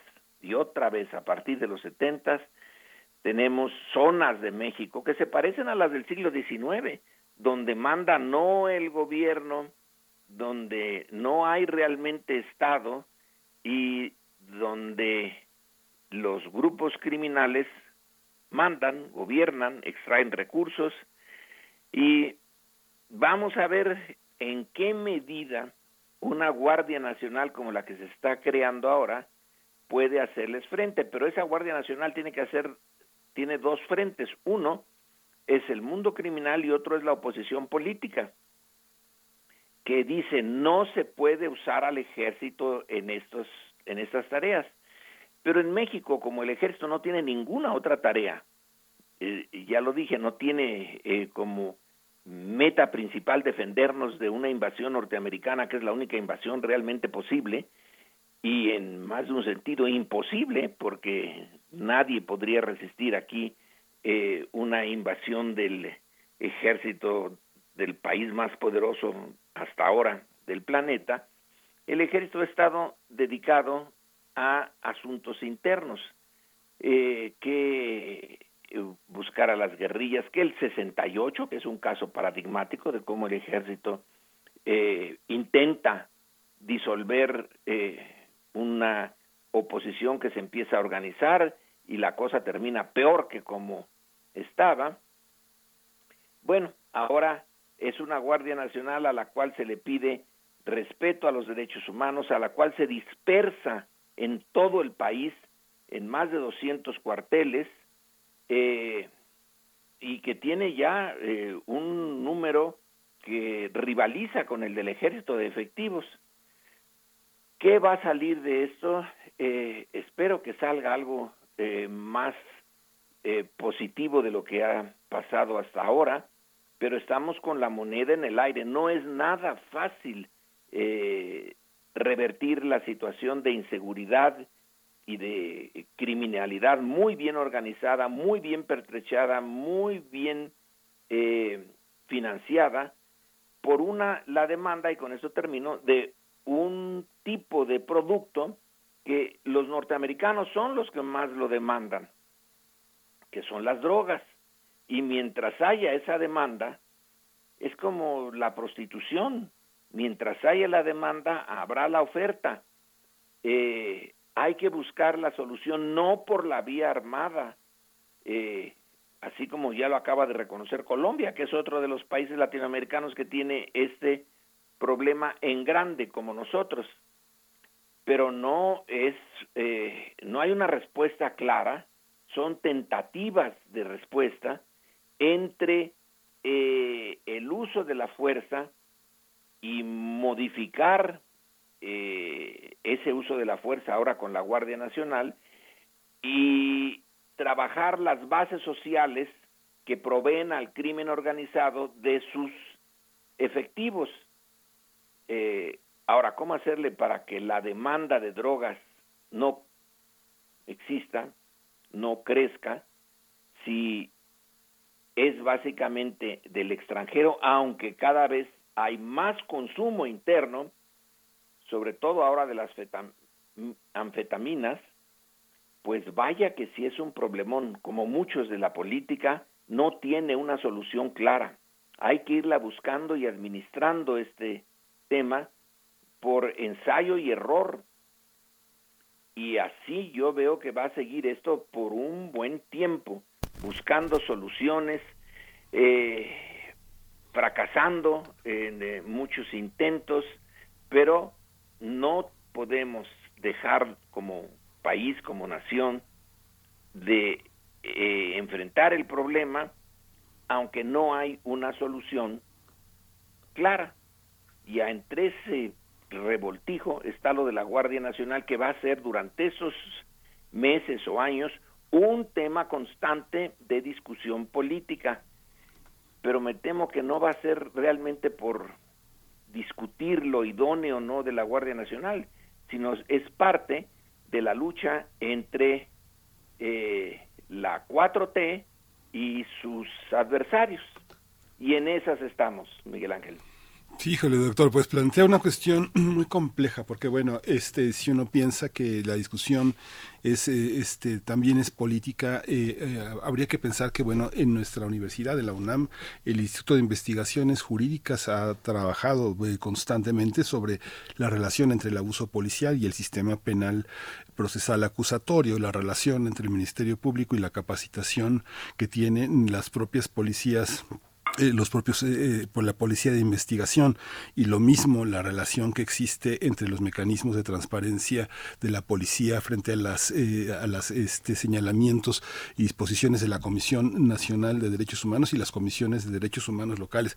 Es un tema complejo porque finalmente están involucrados muchos procesos que no son políticos porque finalmente el presidente puede pensar lo que quiera o los actores políticos que se oponen a él. Sin embargo este, pues vivimos en un país de leyes, ¿no? Hay una parte en el que eh, da la impresión de que la labor de la secretaria de seguridad, pues este, a pesar de los informes, 294 cuartillas, páginas tiene el último informe de, de, seguridad y que lo que plantea son cuestiones, no sé, yo, por supuesto yo no soy un experto, soy solo un conductor de un programa, pero aquí hay una, hay una, hay una visión en la que secuestros están a la baja, robo de autos están a la baja. Sin embargo, todo lo que tiene que ver con la libertad personal, la, eh, este, la violencia intrafamiliar, el narcomenudeo, este, eh, los, eh, los feminicidios están en un orden donde no hay un ojo que esté detrás de las personas en un departamento testificando que un, un, cónyuge va a matar a su esposa y que la ha ido maltratando con el tiempo,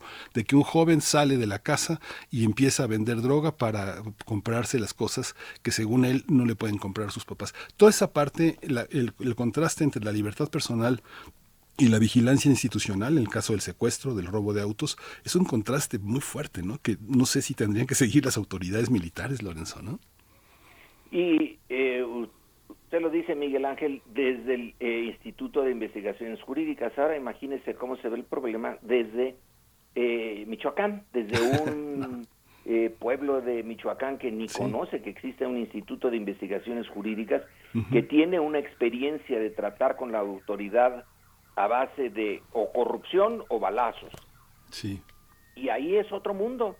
Ahí lo de que somos un país de leyes eh, suena como a cuento. Eh, no, ahí la ley es la ley del más fuerte. Eh, y son diferentes mundos. Uno del país de leyes, que en realidad nunca se han aplicado bien, desde la época colonial, por cierto.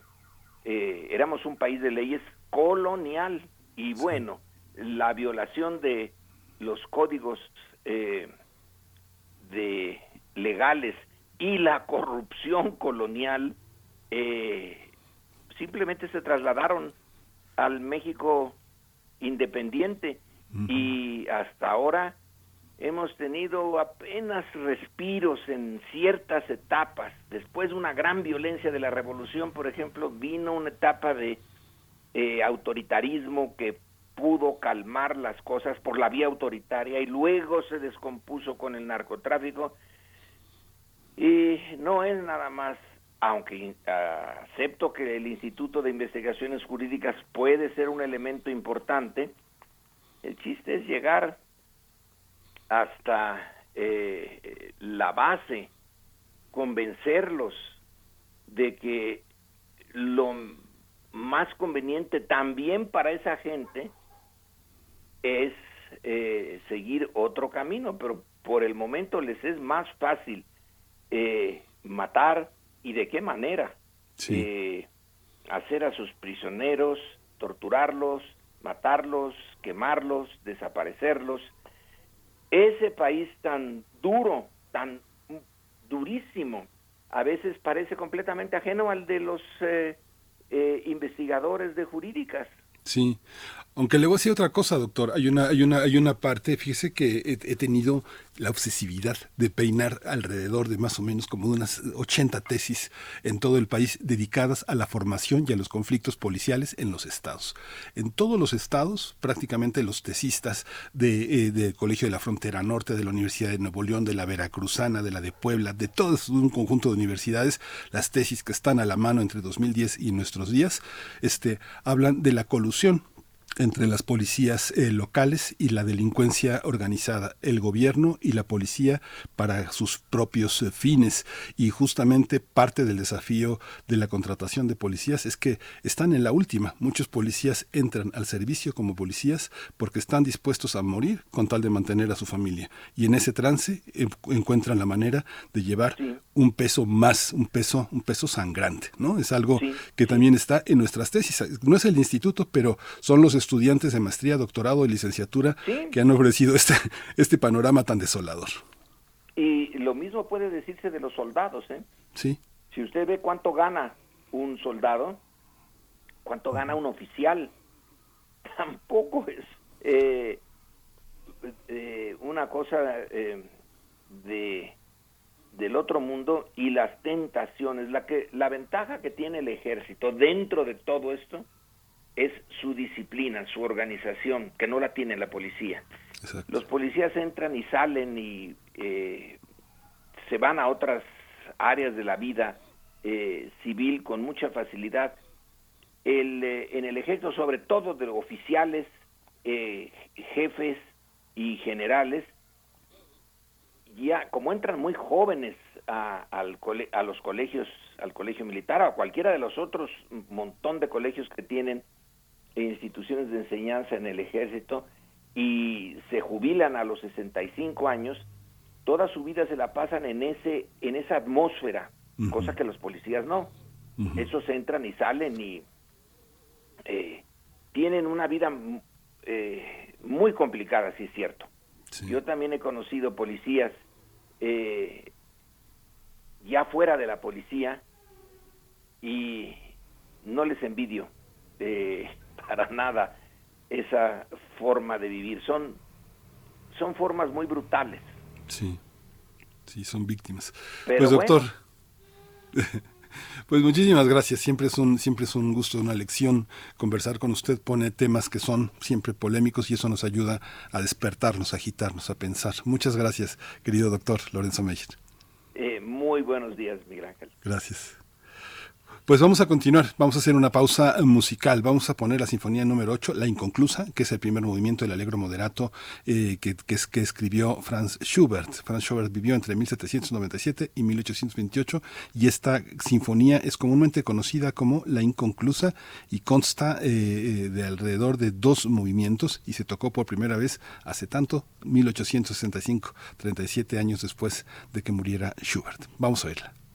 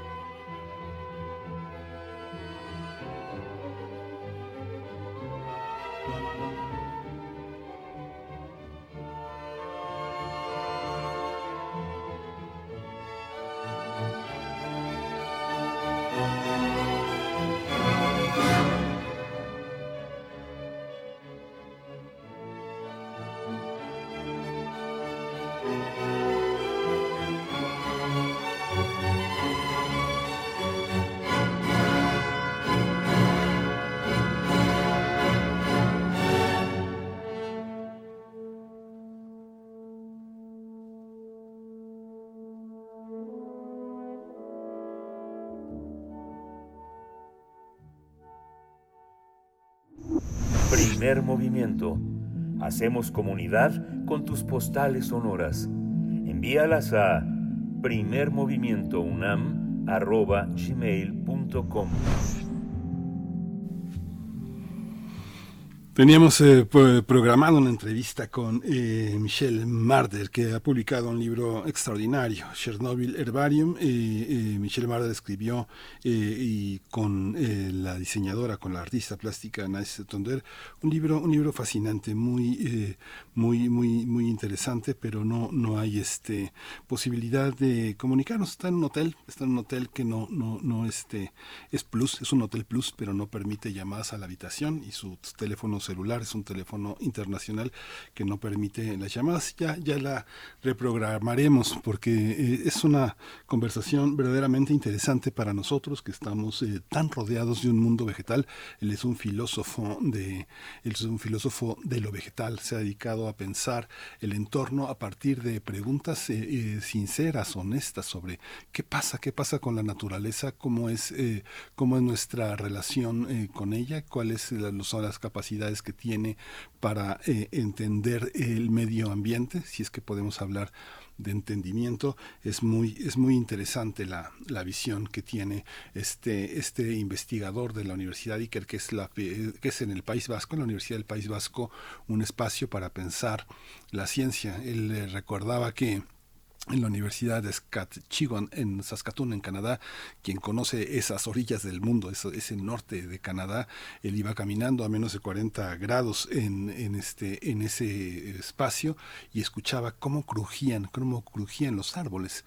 Y qué significa para los árboles vivir, sobrevivir en esta exposición absoluta en un entorno tan extremo, qué expresan, si es que expresan algo con esos sonidos. Si alguien ha escuchado crujir a los árboles en esos ambientes tan fuertes como Noruega, Finlandia, sabrá este cómo, cómo escucha uno ese, ese corazón del árbol. Así, así se pregunta, más que pensar en la ecología, más que pensar en la filosofía ambiental, él se preguntó qué sienten, qué sienten, qué es lo que pasa con lo vegetal en el mundo. Ya lo reprogramaremos, pero vamos a ir con una, con un trabajo, estos trabajos extraordinarios que tiene la Fonoteca Nacional. Vamos a hablar de las eh, hermanas eh, Mirabal, y esta es la propuesta que la Fonoteca Nacional, hermanada con primer movimiento, tiene para nosotros. Vamos a escuchar. Áreas de Ojo de Agua Salcedo en República Dominicana. Nacieron en el seno de una familia trabajadora, unida y fuerte. Minerva, Patria, María Teresa y Bélgica Mirabal. Gracias al testimonio de esta última, Bélgica, a quien llamaban Dede, podemos conocer hoy una extensa y detallada versión de la vida, el pensamiento, la lucha y el desenlace de sus tres hermanas, a quienes se les atribuye el impulsar el derrocamiento de Trujillo, gracias a la valentía y perseverancia para enfrentar al régimen. En su libro Vivas en su jardín, Memorias, Dede Mirabal nos ofrece un retrato escrito sobre cada una de las mariposas, como eran nombradas de forma secreta las hermanas para no ser delatadas durante la participación en la lucha antitrujillista. Minerva, Patria, María Teresa y Bélgica vivieron su juventud dentro de un ambiente lleno de represión. Las mujeres no podían desarrollarse académicamente, sobresalir en la esfera profesional y dedicarse a algo distinto más allá de ser esposas y tener hijos.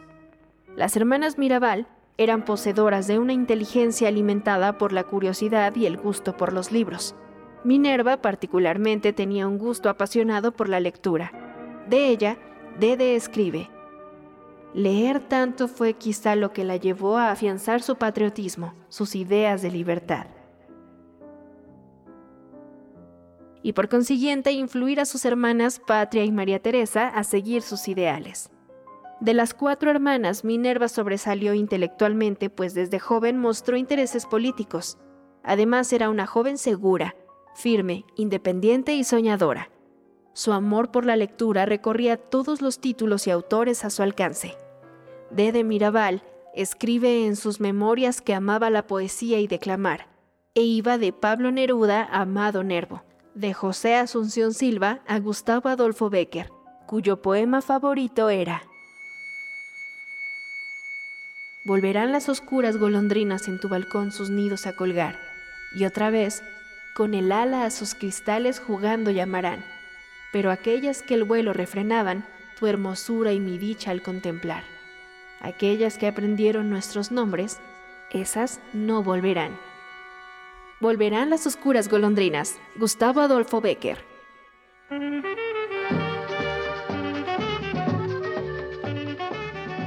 Para cuando las hermanas Mirabal alcanzaron la juventud, el país llevaba ya algunos años bajo el gobierno trujillista y la represión iba en ascenso. En consecuencia, Minerva tomó con mayor rigor su postura.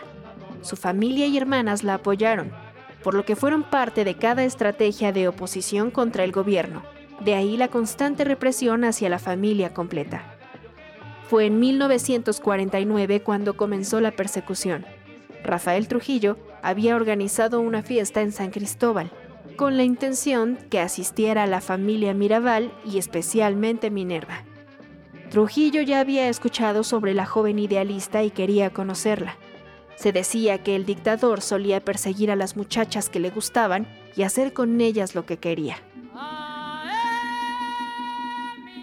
Minerva, en cambio, tuvo un comportamiento de rechazo y una actitud retadora cuando el dictador, mientras bailaban, le hizo saber que mandaría a su gente para conquistarla.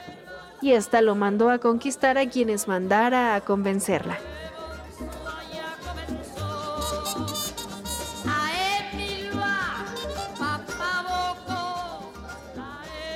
Entre lo tenso de la situación, la familia aprovechó algunas distracciones para irse. Ante este acontecimiento, Dede narra que, él, un todopoderoso, un hombre temido por todos al que nadie contradecía por miedo, porque mandaban a matar a cualquiera que se le opusiera, y aparece Minerva, una mujer temeraria que se atreve a decirle que conquistaría a quienes él mandara a convencerla. Esta anécdota, además de ser un modo elegante para eludir a un galán, fue una gran ofensa para Trujillo.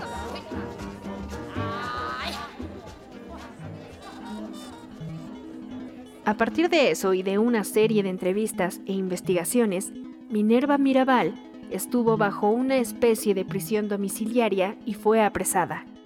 Patria Mirabal, además de haber sido encarcelada junto con María Teresa, intentó continuar su vida con normalidad.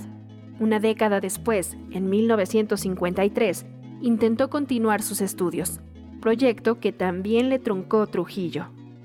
Para poder reanudar su vida académica, tuvo que pronunciar un discurso durante un acto celebrado en honor a Trujillo. Aún así, se le impidió ejercer su carrera. Trujillo vigilaba celosamente a la familia y mandó apresar al padre. Pronto Minerva y varias de sus amigas terminaron igual. Fueron liberadas después de unas semanas. Enrique Mirabal, padre de las mariposas, en cambio fue apresado y liberado varias veces en los años posteriores, hasta que enfermó y murió en diciembre de 1953. Minerva se casó con Manolo Tavares, un hombre con quien compartía los mismos ideales. Dede Mirabal describe que era un hombre joven, muy atractivo, alto, apuesto, culto, que se expresaba con brillantez, que encantaba con su verbo. Había estudiado medicina en Chile y ahí conoció a intelectuales y escritores importantes como Pablo Neruda quien le prologó un libro contra Trujillo. Las cuatro hermanas contrajeron matrimonio, formaron familias con hombres con quienes compartían sus ideales de patriotismo y libertad, gracias a lo cual afianzaron su lucha. En conjunto, unidas y firmes, crearon el movimiento revolucionario 14 de junio, con el que demandaban la decapitación de la tiranía, la celebración de las elecciones libres cada cuatro años, una reforma agraria y la aprobación de una nueva constitución mediante una asamblea constituyente.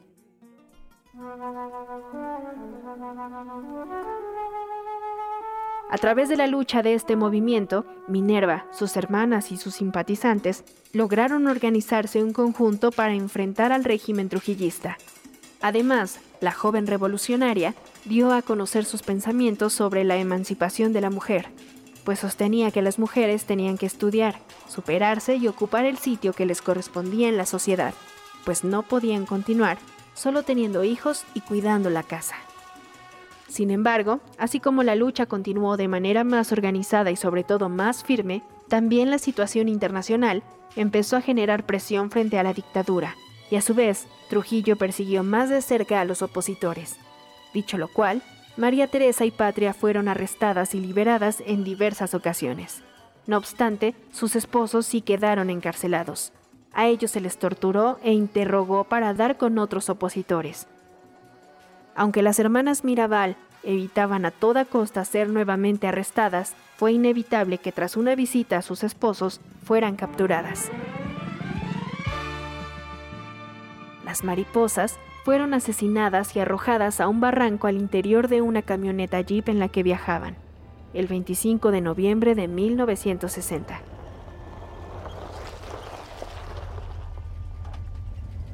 El acontecimiento fue hecho pasar como accidente, y así fue anunciado. Sin embargo, desde el primer momento, Dede Mirabal y su madre supieron que se trataba de un asesinato planeado para callarlas, sin que nadie pudiera hacer nada por ellas. El escritor dominicano Pedro Mir escribió en 1969 Amén de Mariposas, un poema dedicado a las hermanas Mirabal, en el cual se lee es que hay columnas de mármol impetuoso no rendidas al tiempo y pirámides absolutas erigidas sobre las civilizaciones que no pueden resistir la muerte de ciertas mariposas. Cuando supe que tres de los espejos de la sociedad, tres respetos del abrazo y orgullo de los hombres, tres y entonces madres y comienzo del día habían caído asesinadas, o asesinadas.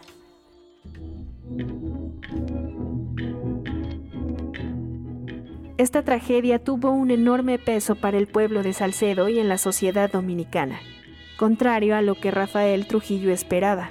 El homicidio incrementó la presión contra su gobierno y el descontento del pueblo dominicano. Surgieron manifestaciones y el 30 de mayo del año siguiente, el dictador fue asesinado.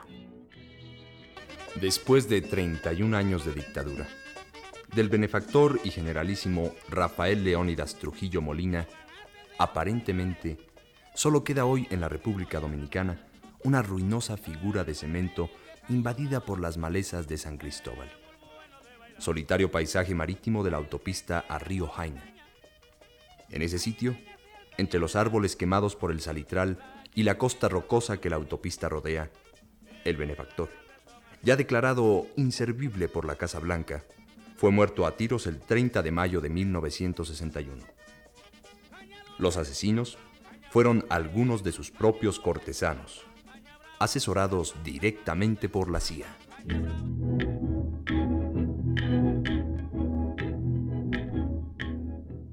Aunque el fin del régimen trujillista sucedió tiempo después, el asesinato de las mariposas fue un acontecimiento decisivo para que éste sucediera y sobre todo puso en evidencia la situación de violencia y represión que han vivido las mujeres.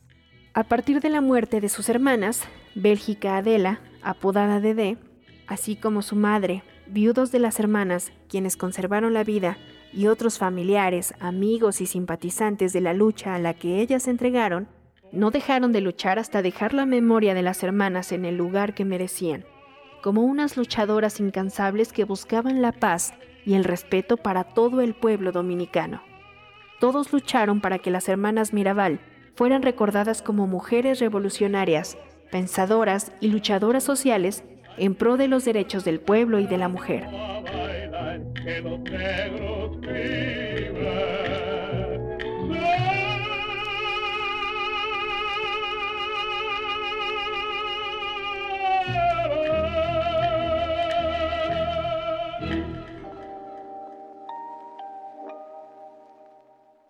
En reconocimiento a estas mujeres, la Organización de las Naciones Unidas, ONU, estableció el 25 de noviembre como el Día Internacional de la Eliminación de la Violencia contra la Mujer. Sumado a las actividades de esta celebración, se originó la campaña internacional de 16 días de activismo contra la violencia de género, de forma anual que comienza el 25 de noviembre, en el Día Internacional de la Eliminación de la Violencia contra la Mujer, y continúa hasta el 10 de diciembre, el Día de los Derechos Humanos. Como parte de estas actividades y en memoria de las mariposas de Salcedo, es preciso conocer su lucha para recordar el largo camino recorrido en la búsqueda del respeto y el reconocimiento a la ciudadanía y a las mujeres de todo el mundo. Asimismo, buscar una eliminación de la violencia de todo tipo hacia la mujer y recordar el legado de las hermanas Mirabal como un símbolo mundial de libertad y lucha. Fonoteca Nacional, la Casa de los Sonidos de México. Visita nuestra página y síguenos en Facebook e Instagram como Fonoteca Nacional y Twitter arroba Fonoteca.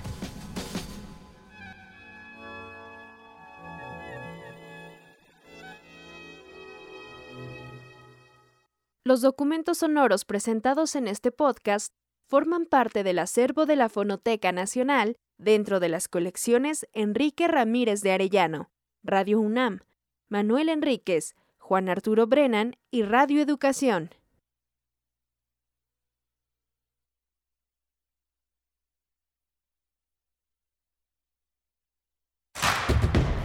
Síguenos en redes sociales. Encuéntranos en Facebook como Primer Movimiento y en Twitter como arroba PMovimiento. Hagamos comunidad.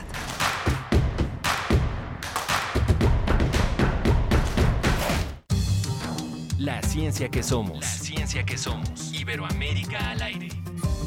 Descubre la ciencia que está presente en tu día a día a través de cápsulas, reportajes, entrevistas y reportes en vivo. Viernes de 10 a 11 horas por el 96.1 FM. La ciencia que somos. Iberoamérica al aire.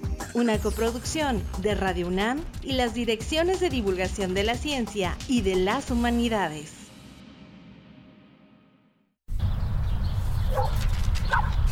Mira, aquí está la compu para los niños y sí nos alcanza. No, el precio no incluye IVA. No nos alcanza. Otra vez iba a comprar algo. Y no podemos por el IVA. En el Partido del Trabajo impulsaremos el programa IVA 10 y lucharemos para reducir el IVA al 10% para que bajen los precios en todo lo que compras. El PT está de tu lado. Es la parte baja de la novena entrada. El juego está empatado. La cuenta al tope y el campeonato de la salud se define en el duelo entre Mamey Canseco al bat y el escurridizo lanzamiento de Brad y el Chupirul. Ya sabemos cómo se las gastan los de la industria chatarra con sus triquiñuelas publicitarias. Con un hit entra la del gane. Viene el lanzamiento y Mamey Canseco sorprende con un toquecito que va a ser pan molido para la industria chatarra. Esperen, tremendo encontronazo abre la oportunidad al jalapeño Urdiales barriéndose a dar triunfo al club del antojo. Cómeme como nosotros y ponte saludable. Durante la pandemia, la UNAM no se detuvo y logramos números muy positivos. Más de 200.000 estudiantes obtuvieron becas para bachillerato, licenciatura o posgrado. Entregamos más de 68.000 tabletas. Triplicamos nuestras aulas virtuales a más de 88.000. Con más estudiantes beneficiados, nos refrendamos como la Universidad de la Nación. Somos positivamente UNAM. Encuentra la música de primer movimiento día a día en el Spotify de Radio UNAM y agréganos a tus favoritos.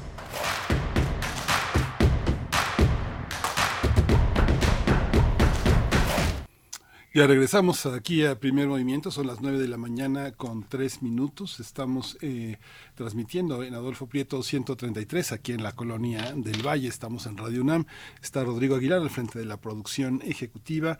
Está Violeta Berber en los malabares de su, de su, de su arte, de su, la asistencia de producción, que consiste en hacerlo todo y está eh, eh, todo un equipo, está Antonio Quijano en la, coordinación de información, en la coordinación de noticias, está Tamara Quiroz en, la, en redes sociales, nuestra extraordinaria periodista cultural haciendo ese vínculo entre el espacio del lector, del escucha y nosotros. Está este Miriam Trejo en la coordinación de invitados. Mi compañera Berenice Camacho se integra el próximo lunes. Está en un descanso muy merecido.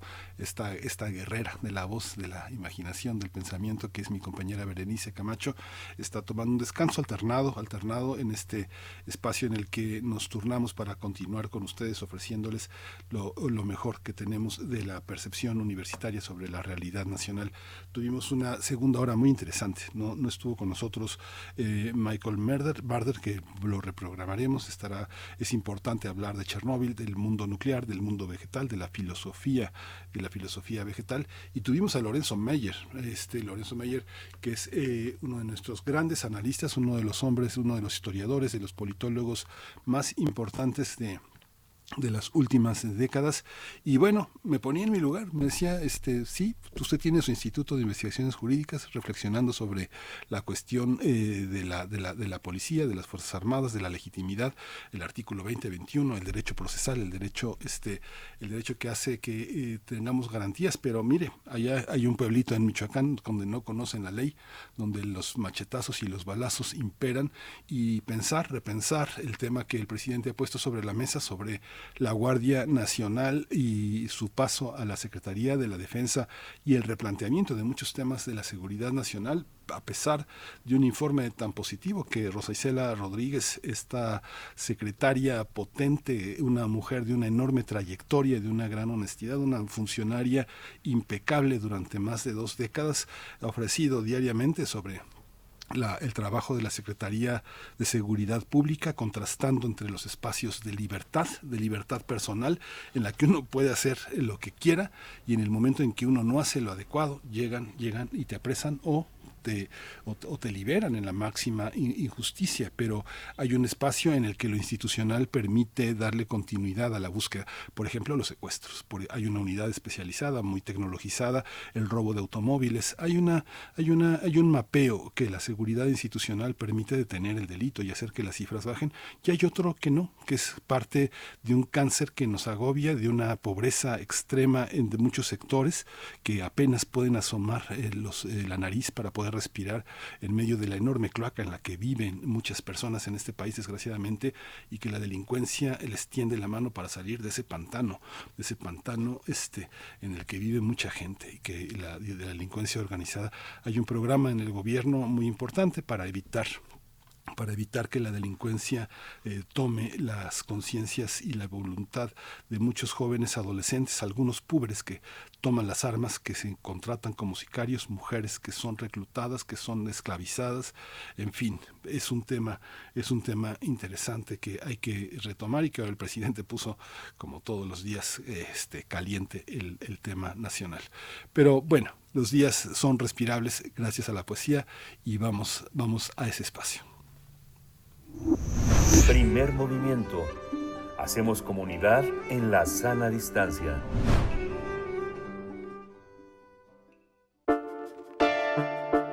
Es hora de Poesía Necesaria.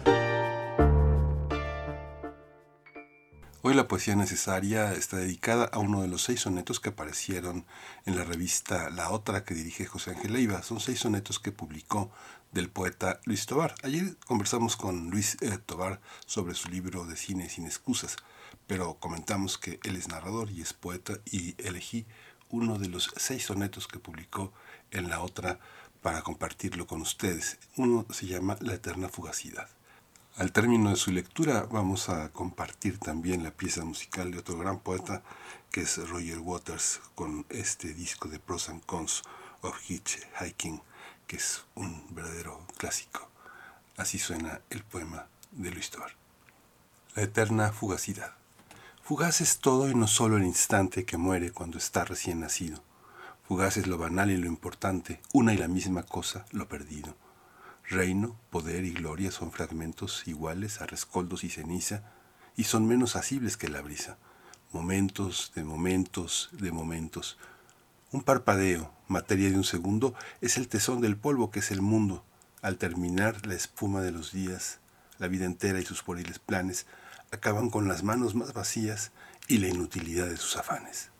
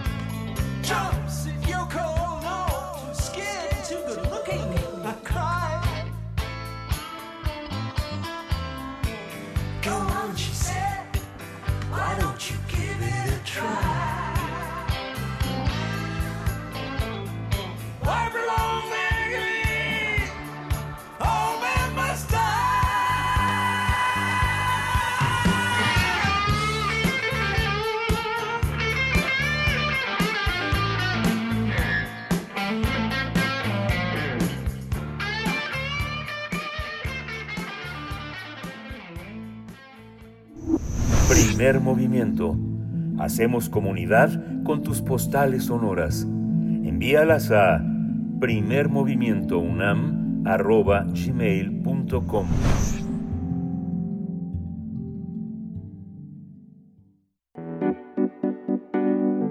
La mesa del día.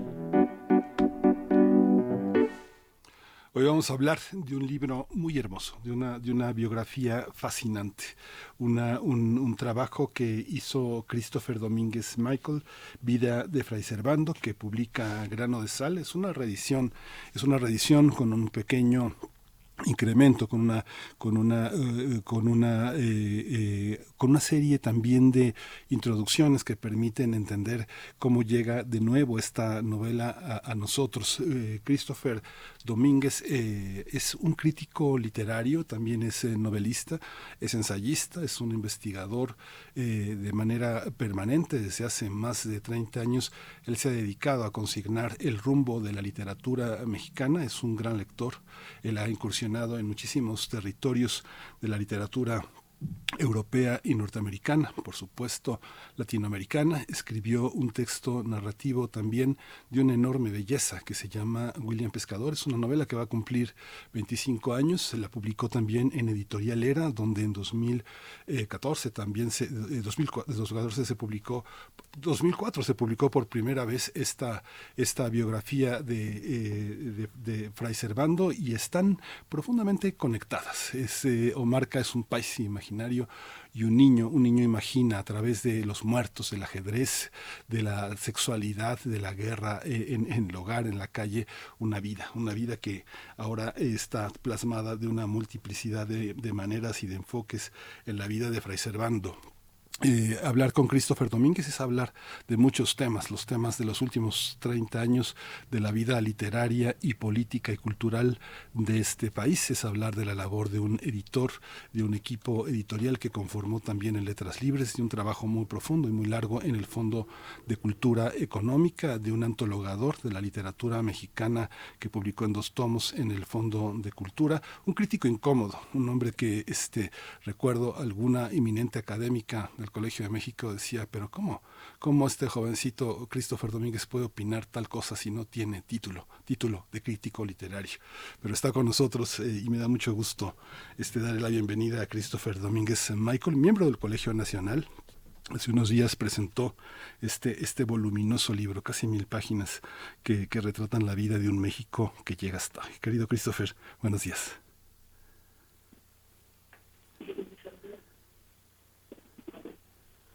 No se oye muy bien, ¿qué pasa? Hola, hola.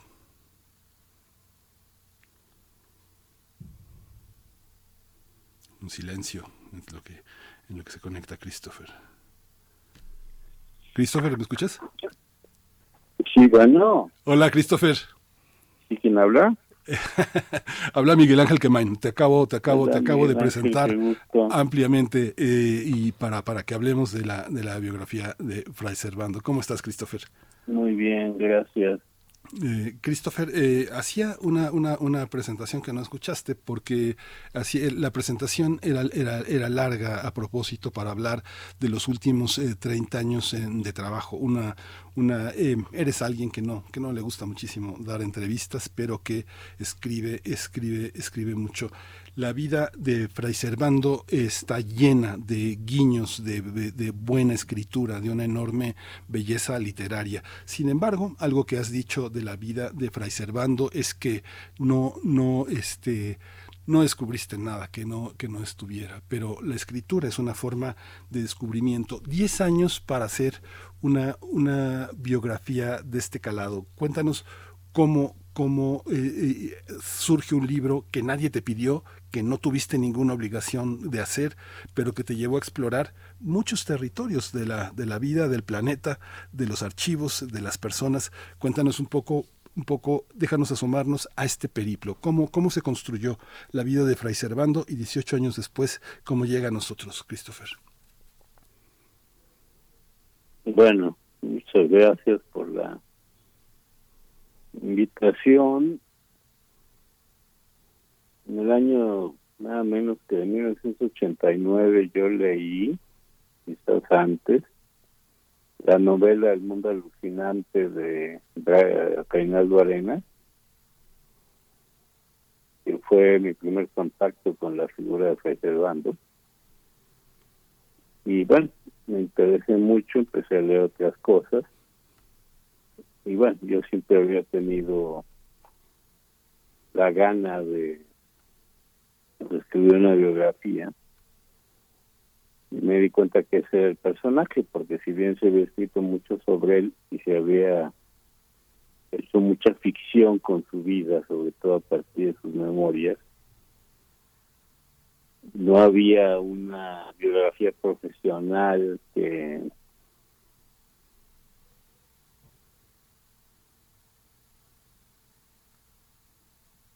que no tanto descubriese cosas nuevas de su vida, sino que organizara el vasto conocimiento que había y sobre todo separara el grano de la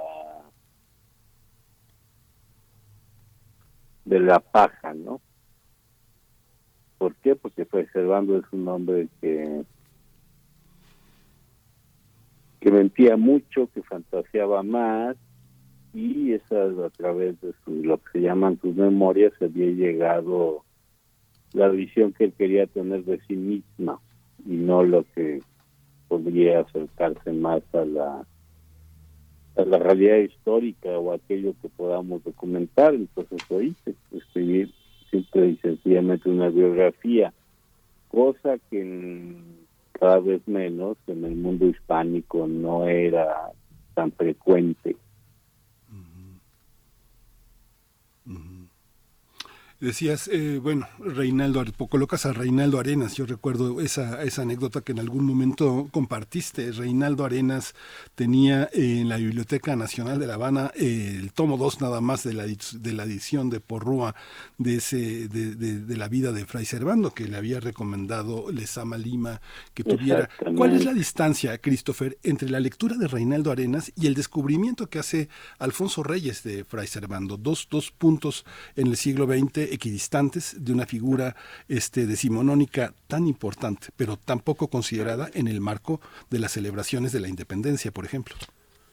Bueno, pues un siglo, porque la, el primer descubrimiento fue Servando, lo hace Manuel Paino cuando termina la guerra de reforma.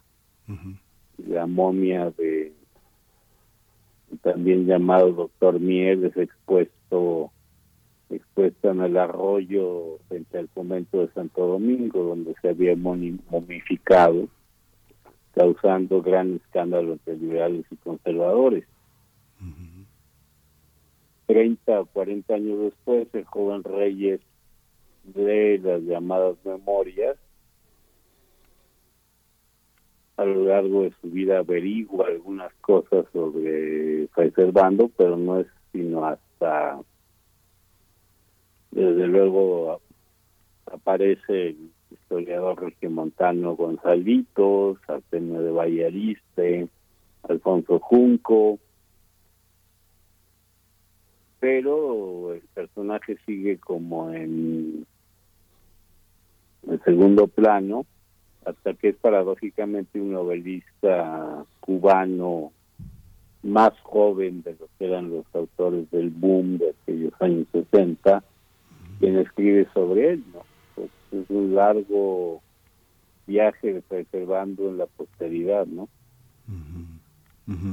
Esta, esta revisión eh, de Paino, yo pensaba, pensaba porque bueno, tú también eres, eh, eres un gran lector de José Revueltas. Yo creo que Fray Servando entró más veces a la cárcel que José Revueltas, pero esas memorias son particularmente importantes en la vida, en la vida intelectual de México, porque no son las confesiones de Rousseau, no, eh, es un alegato, es un alegato de su inocencia. ¿Cómo establecer esa distancia en ese momento entre 1900 1817 y 19- 1820 que tiene el momento para reflexionar esos tres años de cárcel sobre sí mismo. ¿Qué significa ese alegato a inicios del 19, Christopher? Esas memorias. pues significa muy poco en el sentido que son uno más de las defensas que hacían los eh, presos del Santo Oficio de la Inquisición de sus casos. Lo que pasa es que la Inquisición, como todos los aparatos totalitarios, eh, tiene el defecto autodestructivo de que todo lo guardan y todo lo escriben. Entonces las memorias de Fray Servando se conservan a lo largo de todo el siglo XIX en una colección de documentos, que es la de Hernández y Dávalos, que cualquier interesado podía leer con un poco de paciencia, no, no estaban enterradas. Sin embargo, estaban perdidas en un mar de, de acusaciones y defensas. Ahora, a diferencia de otras, la de Fray Servando era profundamente rica literariamente, como se dieron cuenta Manuel Paino y Alfonso Reyes. Pero no, bien dices, no eran unas memorias en el sentido que nosotros entendemos por eso, sino un, un alegato en defensa propia que resultó ser una maravilla literaria, ¿no? Esta, esta visión de eh, uno, uno piensa, son los años, casi son los mismos años que eh, eh, en, los, en los que el pensamiento de Hidalgo se populariza, se extiende y, y que es muy importante. ¿De quién, Es perdón? El eh, Hidalgo, el pensamiento de Ya, Miguel ya. Hidalgo. Pero hay una parte, Christopher, que es justamente ¿Qué, clases de lectores son? Se ha discutido mucho, Carlos Herrejón, muchos biógrafos han discutido las lecturas de la ilustración, pero esta, esta manera de presentar eh, la vida, la intelectual del siglo, de, su siglo, por parte de Fray Servando, está en el modo de la picaresca, esa picaresca que va a estar presente en la primera mitad del siglo XIX. Un poco si puedes presentarnos ese significado de esa perspectiva narrativa, de esa perspectiva humorística y paródica de un personaje como él. Bueno, él, él llega a la picaresca por ignorancia de la novela. Él no sabía que era Walter Scott. Ni sabía que estaban haciendo un género nuevo que era la novela moderna en Europa. Entonces él recurre a una manera de hacer ficción anterior, vieja, que en su época ya estaba desacreditada del siglo XVII. Si algo no es Fray Servando, es un hombre del siglo XVIII, no es un ilustrado, como tampoco lo fue Pura Hidalgo, son hombres del siglo XVII el desarrollo de los acontecimientos históricos, la invasión de España por Napoleón Bonaparte, los empujan a caer de bruces en el siglo XIX, en la modernidad, incluso en el republicanismo, no Miguel Hidalgo, pero sin ¿no? Ellos hacen un gran salto hacia la modernidad, como lo describió Lesa Malvina. Esta, esta, esta visión, Christopher. Bueno, hay y en, en tu libro, que es un libro monumental, es un libro de una, hay que decirlo, de una gran belleza, al mismo tiempo también de un gran aparato crítico, de múltiples lecciones de literatura, de historia. Es un libro que está dividido en varios libros eh, eh, que son de alguna manera lo que fragmentariamente muchas personas conocen de eh, Fray Servando y que otras ignoran. Uno de los temas eh, interesantes que está presente en pensadores, no sé, como, eh, no sé, David Bradding, como Gorman, el tema del guadalupanismo, ¿cómo, cómo se enfrenta, cómo irrumpe en la historia de la cultura nacional el discurso de 1800, 1794, si no mal recuerdo, eh, este, eh, en un 12 de diciembre sobre Guadalupe como una visión que tenía su origen en lo prehispánico y no en lo cristianizado que venía de la, del criollismo. ¿Cómo, cómo entender esa parte? ¿Es importante eh, considerarlo en la historia del guadalupanismo mexicano? Sí, es capital. Siempre lo que Fray Servando eh, hace es, él, por supuesto, el cristianiza, nada más que le otorga el beneficio de la cristianización a los viejos, a los indios del México antiguo y a la literalidad de la petición de Jesús en el Nuevo Testamento de que sus apóstoles, apóstoles prediquen urbi et orbi que llegue hasta el Nuevo Mundo nada menos que Santo Tomás Apóstol.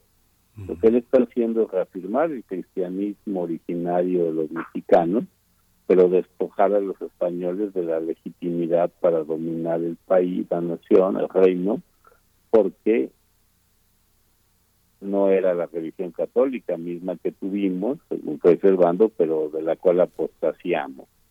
Entonces se trataba precisamente de una revolución, es decir, en el sentido astronómico, una vuelta al origen. En el, en el pensamiento tú, pues, pues, pues por supuesto que tú lo sabes bien, lo conoces muy bien, el tema, el tema de la, del, del intento muy fallido de apropiarse del pensamiento revolucionario e independentista por parte de los festejos del bicentenario de la independencia y el centenario de la revolución que le tocó a Calderón. ¿Cómo, por, por qué hay tanta tanta ignorancia, tanta despreocupación por, por, por Fray Servando. Tenemos esta pasión de eh, Carlos Herrejón, que es impresionante sobre Morelos, sobre Hidalgo, los constantes trabajos que han aparecido en los últimos 10 años sobre Abasolo, sobre Allende, sobre José Ortiz de Domínguez y la participación de las mujeres en la independencia.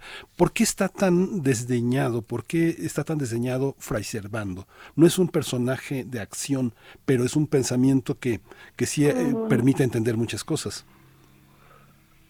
Bueno, para mí es un beneficio que Fray Servando esté en segunda fila porque eso le evitó pasar a la historia de cartón.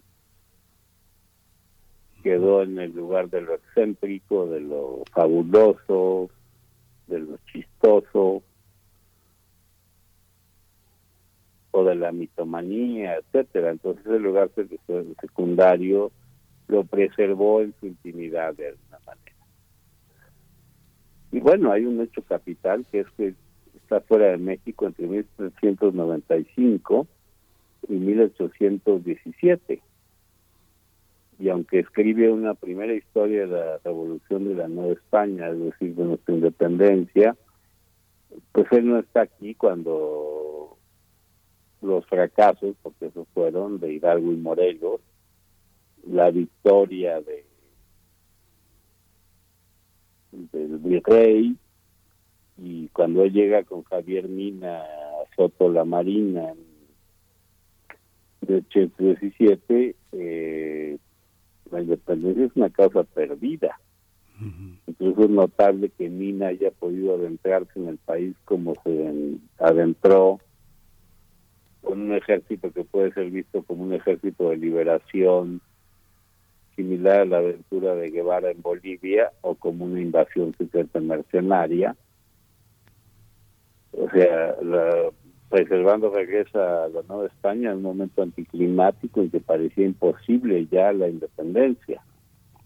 Entonces eso lo, lo manda a una segunda fila.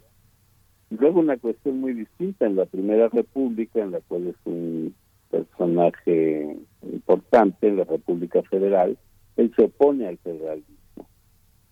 Entonces, para el liberalismo juarista, digamos, de la reforma, y para el PRI, durante el siglo XX, Servando es una figura incómoda porque dijo la verdad, que el federalismo mexicano era una ficción y por razones históricas, a diferencia de los Estados Unidos, estábamos condenados a ser un país que se decía federalista, pero como lo vimos a lo largo de,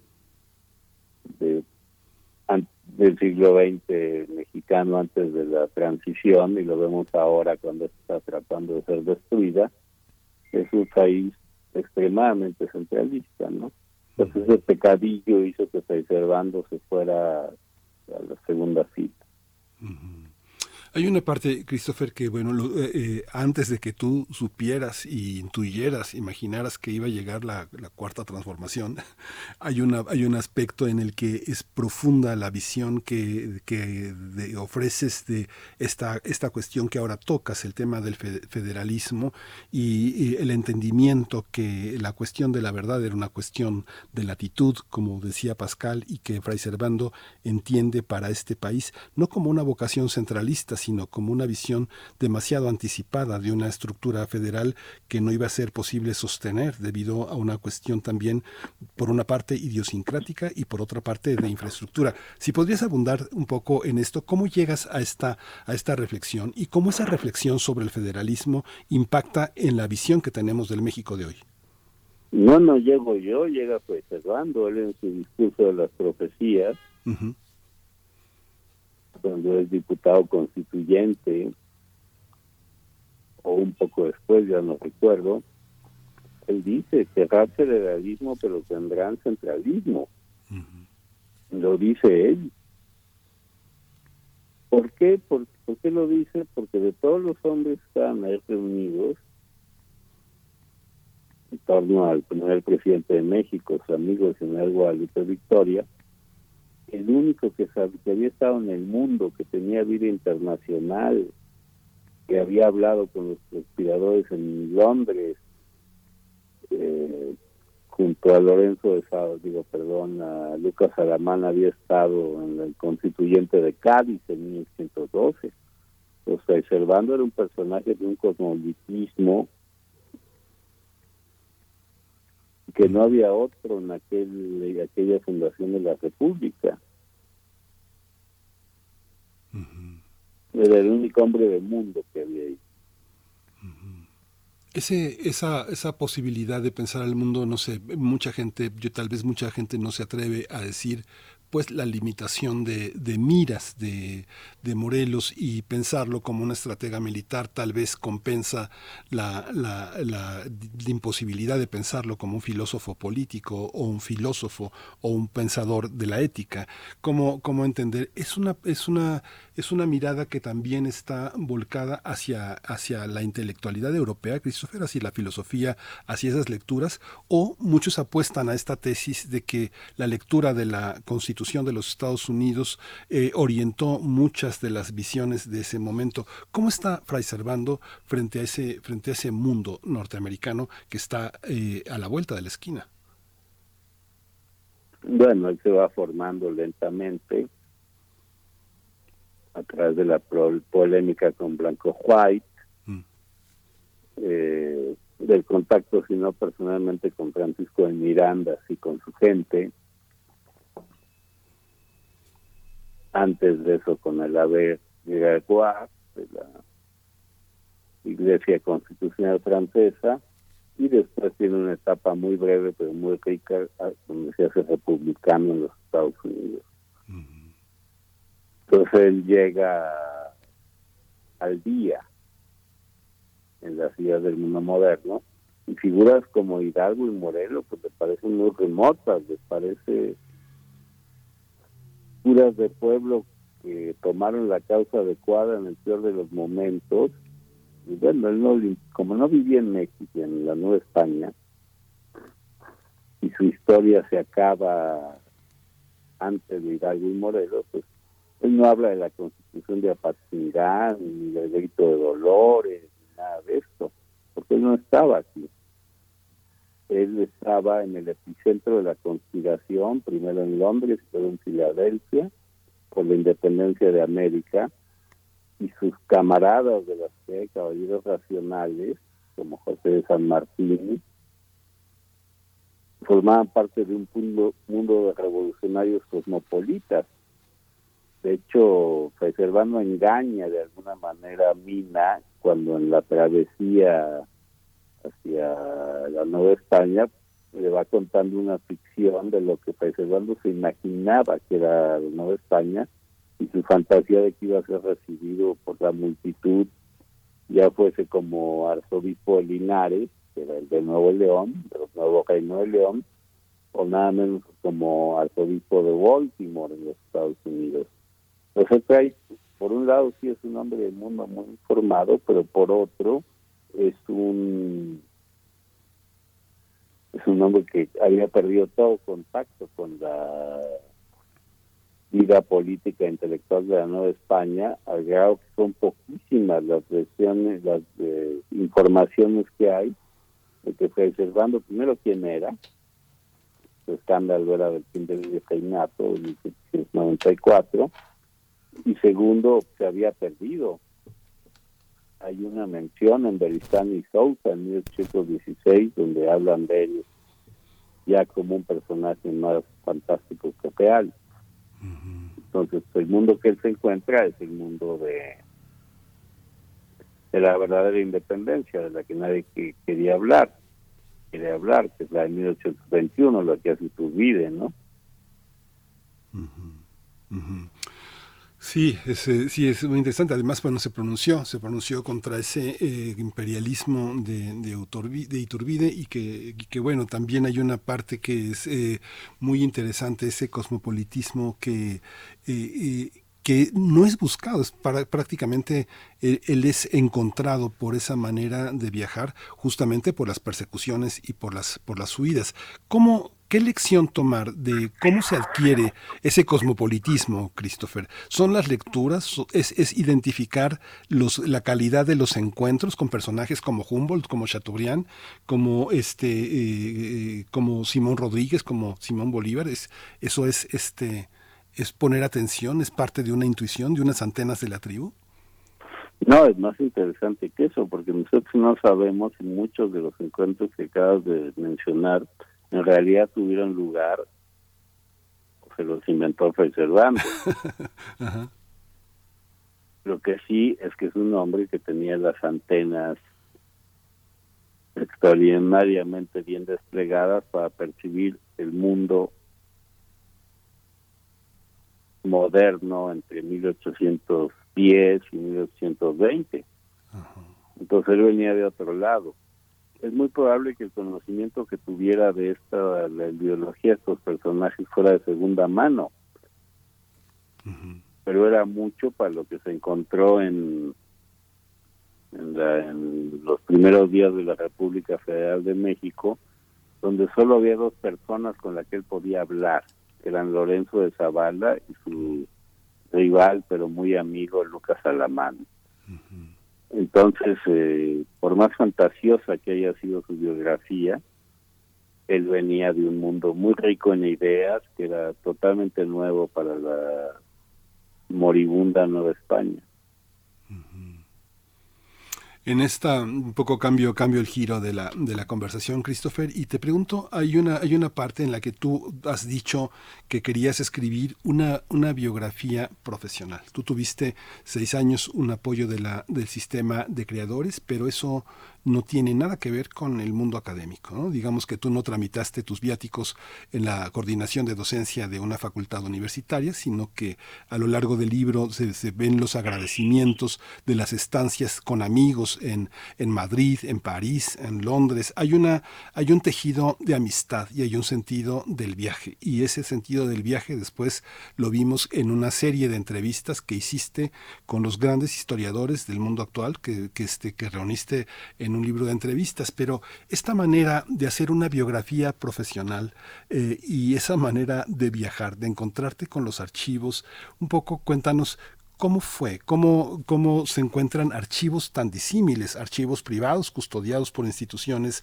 públicas, otros privadas, otros religiosos. Le agradeces a Manuel Olimón Olasco, le agradeces a personas este, que tienen en su poder este, documentos importantes. Cuéntanos un poco esta diversidad de archivos con las que te encontraste en estos viajes, Christopher. Compártelo. Bueno, pues eh, fue, a diferencia de los viajes de Preservando, un viaje de placer, de esos actos de amor que uno tiene tiempo de permitirse en la juventud, duró muchos años. Tuve apoyos de la Fundación Rockefeller, del Sistema Nacional de Creadores, como tú dices. Y pero bueno, fue hacerme la carrera universitaria que por razones no muy interesantes no hice con este libro, ¿no? Y desde el principio supe que yo no iba a hacer nada parecido a una ficción histórica novelada, una mala novela histórica, cosas géneros que me dan horror, sino una biografía tal cual. Ahora ya no, ya tenemos la estupenda que está sacando Carlos Tello Díaz eh, y algunas otras. Poco a poco en todo el mundo hispánico el género biográfico con muchos retardos se está introduciendo. Pero cuando salió la primera edición de Vidas Reservando en 2004, yo me sorprendí mucho de amigos míos, escritores muy cercanos, que me decían, qué libro tan extraordinario, qué cosa tan original has hecho. Y yo le daba las gracias, pero decía, los escritores mexicanos no leen biografías inglesas o francesas, porque la mía es igual, mejor o peor que estas. Lo que en estos países es una cosa de todos los días. En México no, en México no tenemos una biografía buena de Cantinflas, ni Hugo Sánchez. Pocos presidentes de México tienen biografías profesionales, en cambio en los Estados Unidos, cada presidente cuando sale del, de, su, de la oficina ya tiene 15 biógrafos, ¿no? Entonces yo me encontré con un mundo, el nuestro, en que la biografía era un género poco conocido. Sí. A pesar de que ha habido como muchas indagaciones, tal vez una de las indagaciones más fascinantes haya sido la que hizo del paso con Noticias del Imperio. ¿Tú qué, cómo, cómo, cómo lees esa, no, esa novela? Es una visual. Bueno, esa es una de las pocas novelas históricas que son formidables. Y como suele suceder, la las Noticias del Imperio fue imitada por personas sin escrúpulos, con poca hondura intelectual, porque la novela histórica, y me desvío de mi asunto, es muy fácil. Necesitas tener una cierta idea de la forma narrativa y agarrar a un personaje que ya vivió lo que tú no tienes por qué imaginar. Eso lo vimos en 2010, la cantidad de malas novelas históricas que aparecieron en todo el mundo hispanoamericano, sobre todo los héroes de la independencia, que yo veo de otra manera, yo la veo como la desintegración del imperio español, eh, pues fue muy abundante porque es un género fácil, popular, comercial, pero pues mi intención era hacer otra cosa, ¿no? Y Christopher, fíjate que, bueno, ahora, ahora este, en el marco de los agradecimientos, de la amistad, de lo entrañable, eh, eh, la vida de Fray Servando ve la luz en Editorialera. Y le agradeces a dos, eh, a, a dos almas de esta editorial, una editorial que es tan importante, que ha logrado sobrevivir, y ahora en Grano de Sal, una editorial que también ya tiene 50 títulos, hablábamos hace unos días de que cumplía 5 años, pasa de una editorial eh, entrañable a otra entrañable. Eh, eh, agradeces a Paloma Villegas, le agradeces a Manjarres, a Héctor Manjarres, al gran cuentista, al gran novelista Héctor Manjarres, la, la revisión. Que, ¿Cómo, cómo es el paso de un libro como este por, por, por lo editorial? ¿Es algo que se decide? ¿Es algo que tiene que ver con esto que yo llamo lo entrañable, Christopher? No, simplemente mis antiguos amigos de ERA ya no quisieron reeditarla y tuve la fortuna de, de que Tomás Granado Salinas se interesara en hacer un libro de estas dimensiones en plena pandemia. Entonces, pues, la aparición de la aparición de Tomás Granados en mi vida es tan milagrosa como la de Santo Tomás Apóstol en la imaginación de Fray Servando. En la vida de muchos historiadores también Tomás Granados tiene esa, esa vena. Christopher, hay una parte en la que me, me dio, me dio mucha risa en un momento en el que señalabas cuando pensabas hacer, la, estabas en esa duda de hacer la biografía de Octavio Paz, eh, justamente Octavio Paz en, su siglo. ¿Cómo, ¿Cómo, decías, le interesará a alguien, le interesará o es una biografía para Coyoacán? ¿Cómo, cómo está ese contraste entre la biografía de un personaje tan importante eh, en el siglo XIX con un personaje tan importante en el siglo XX. No, bueno, como lo dije en la presentación hace unos días en el Colegio Nacional, pues la de Preservando es un, una aventura medio loca de juventud y la de Octavio Paz pues es un gesto de responsabilidad de quien bien o mal, de quien bien o mal se siente obligado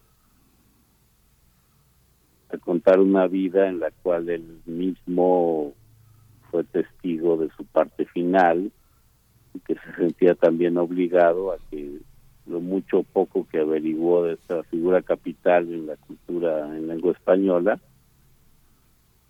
quedase para las para mis amigos el primer punto pero también para las nuevas generaciones. Entonces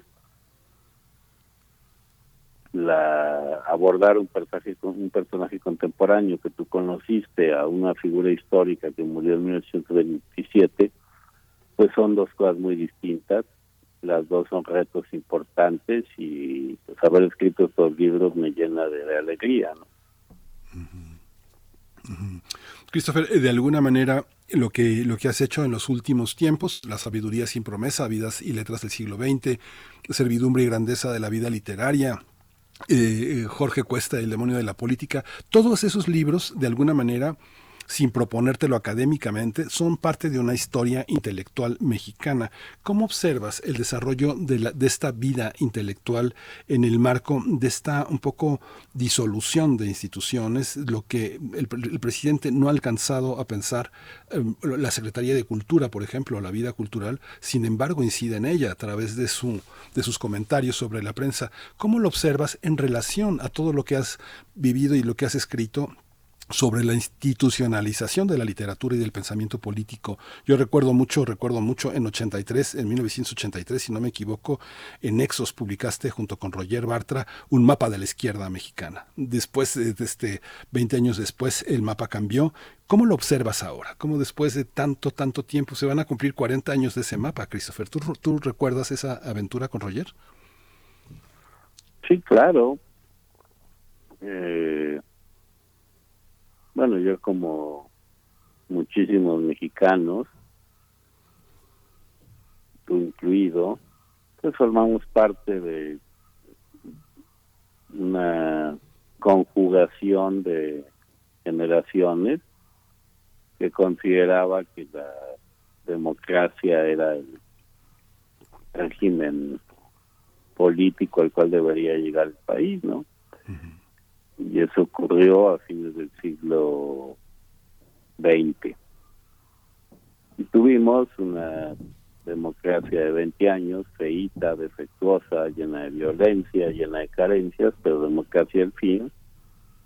Y bueno, nos arrastró como a medio mundo el ciclo populista, que es un ciclo de miseria, de pobreza, de autoritarismo, de caudillismo, de antiintelectualismo, de destrucción de instituciones, de pulverización de presupuestos y todo lo que vemos y leemos todos los días en- gracias a los periodistas y en los medios, ¿no?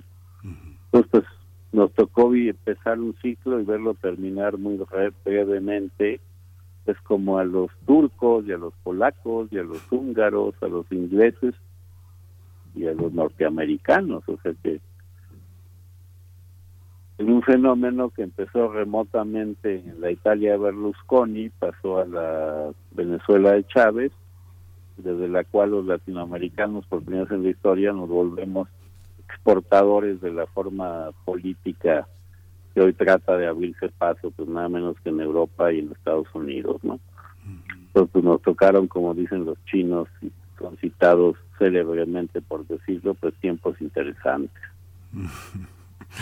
Christopher, quiera- quisiera también, ya nos acercamos al fin de la conversación para tu, para tu beneplácito, pero quisiera preguntarte también, yo he seguido con mucho cariño y con mucho interés eh, las conversaciones que has ofrecido sobre el pensamiento de la crítica literaria en el Colegio Nacional. Ha sido muy interesante cómo has hablado eh, de, de muchos, de muchos, eh, de muchos pensadores, de muchos críticos y del pensamiento crítico a lo largo de- del, del siglo XX a nuestros días.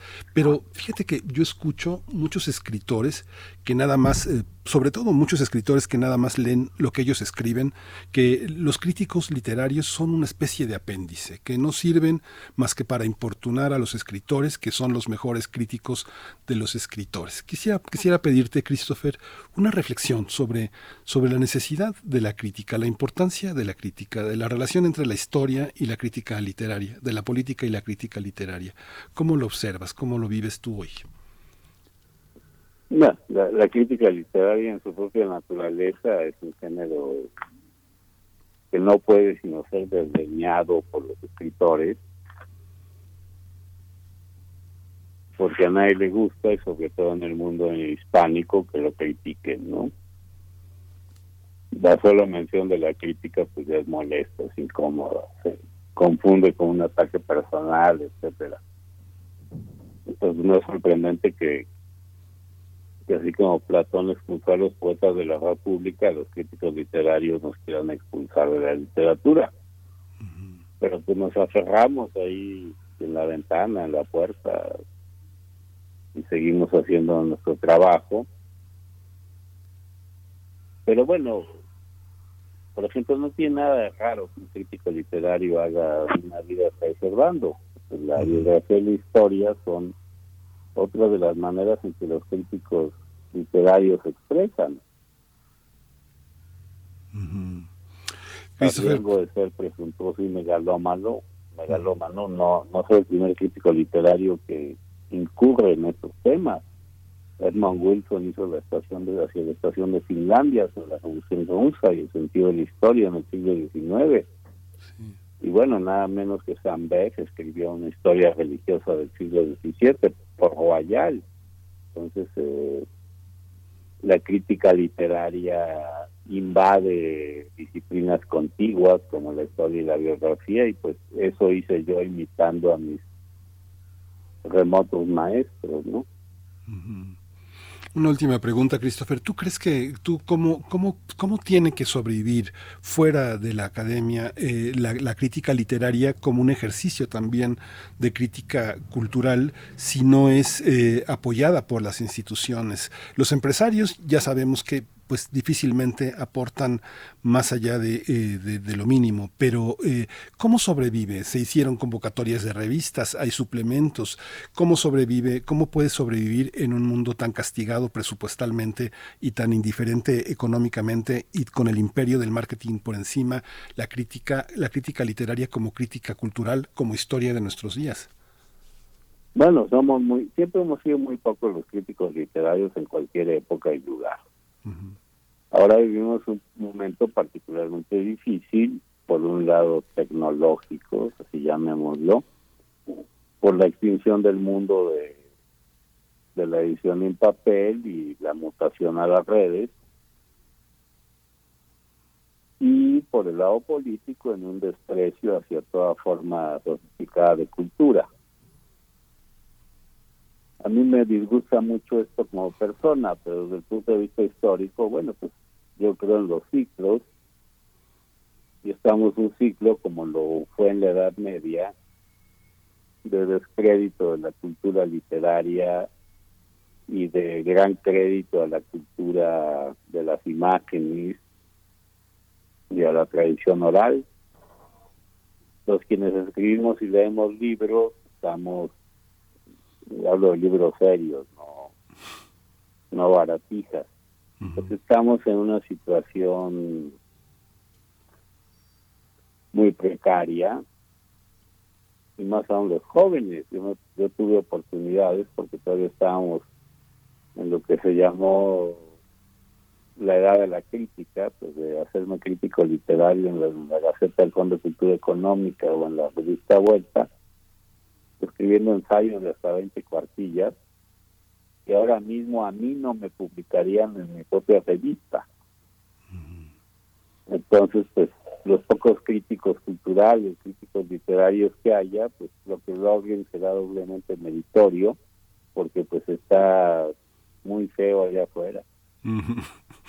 Pues Christopher, te agradezco mucho este libro, este, esta nueva edición. A le agradecemos también a Tomás Granado Salina que le, hayas, que le haya hecho posible y pues mucha vida, mucha vida de Fray Servando en este, en este hermoso libro que has, que has publicado. Te agradezco mucho que hayas eh, eh, dado este tiempo para primer movimiento y pues te abrazo con mucho cariño, mucho respeto, mucha admiración. Igualmente me dio mucho gusto, Miguel Ángel, Gracias. hablar contigo y ojalá y nos veamos Ojalá y nos veamos pronto. día pronto.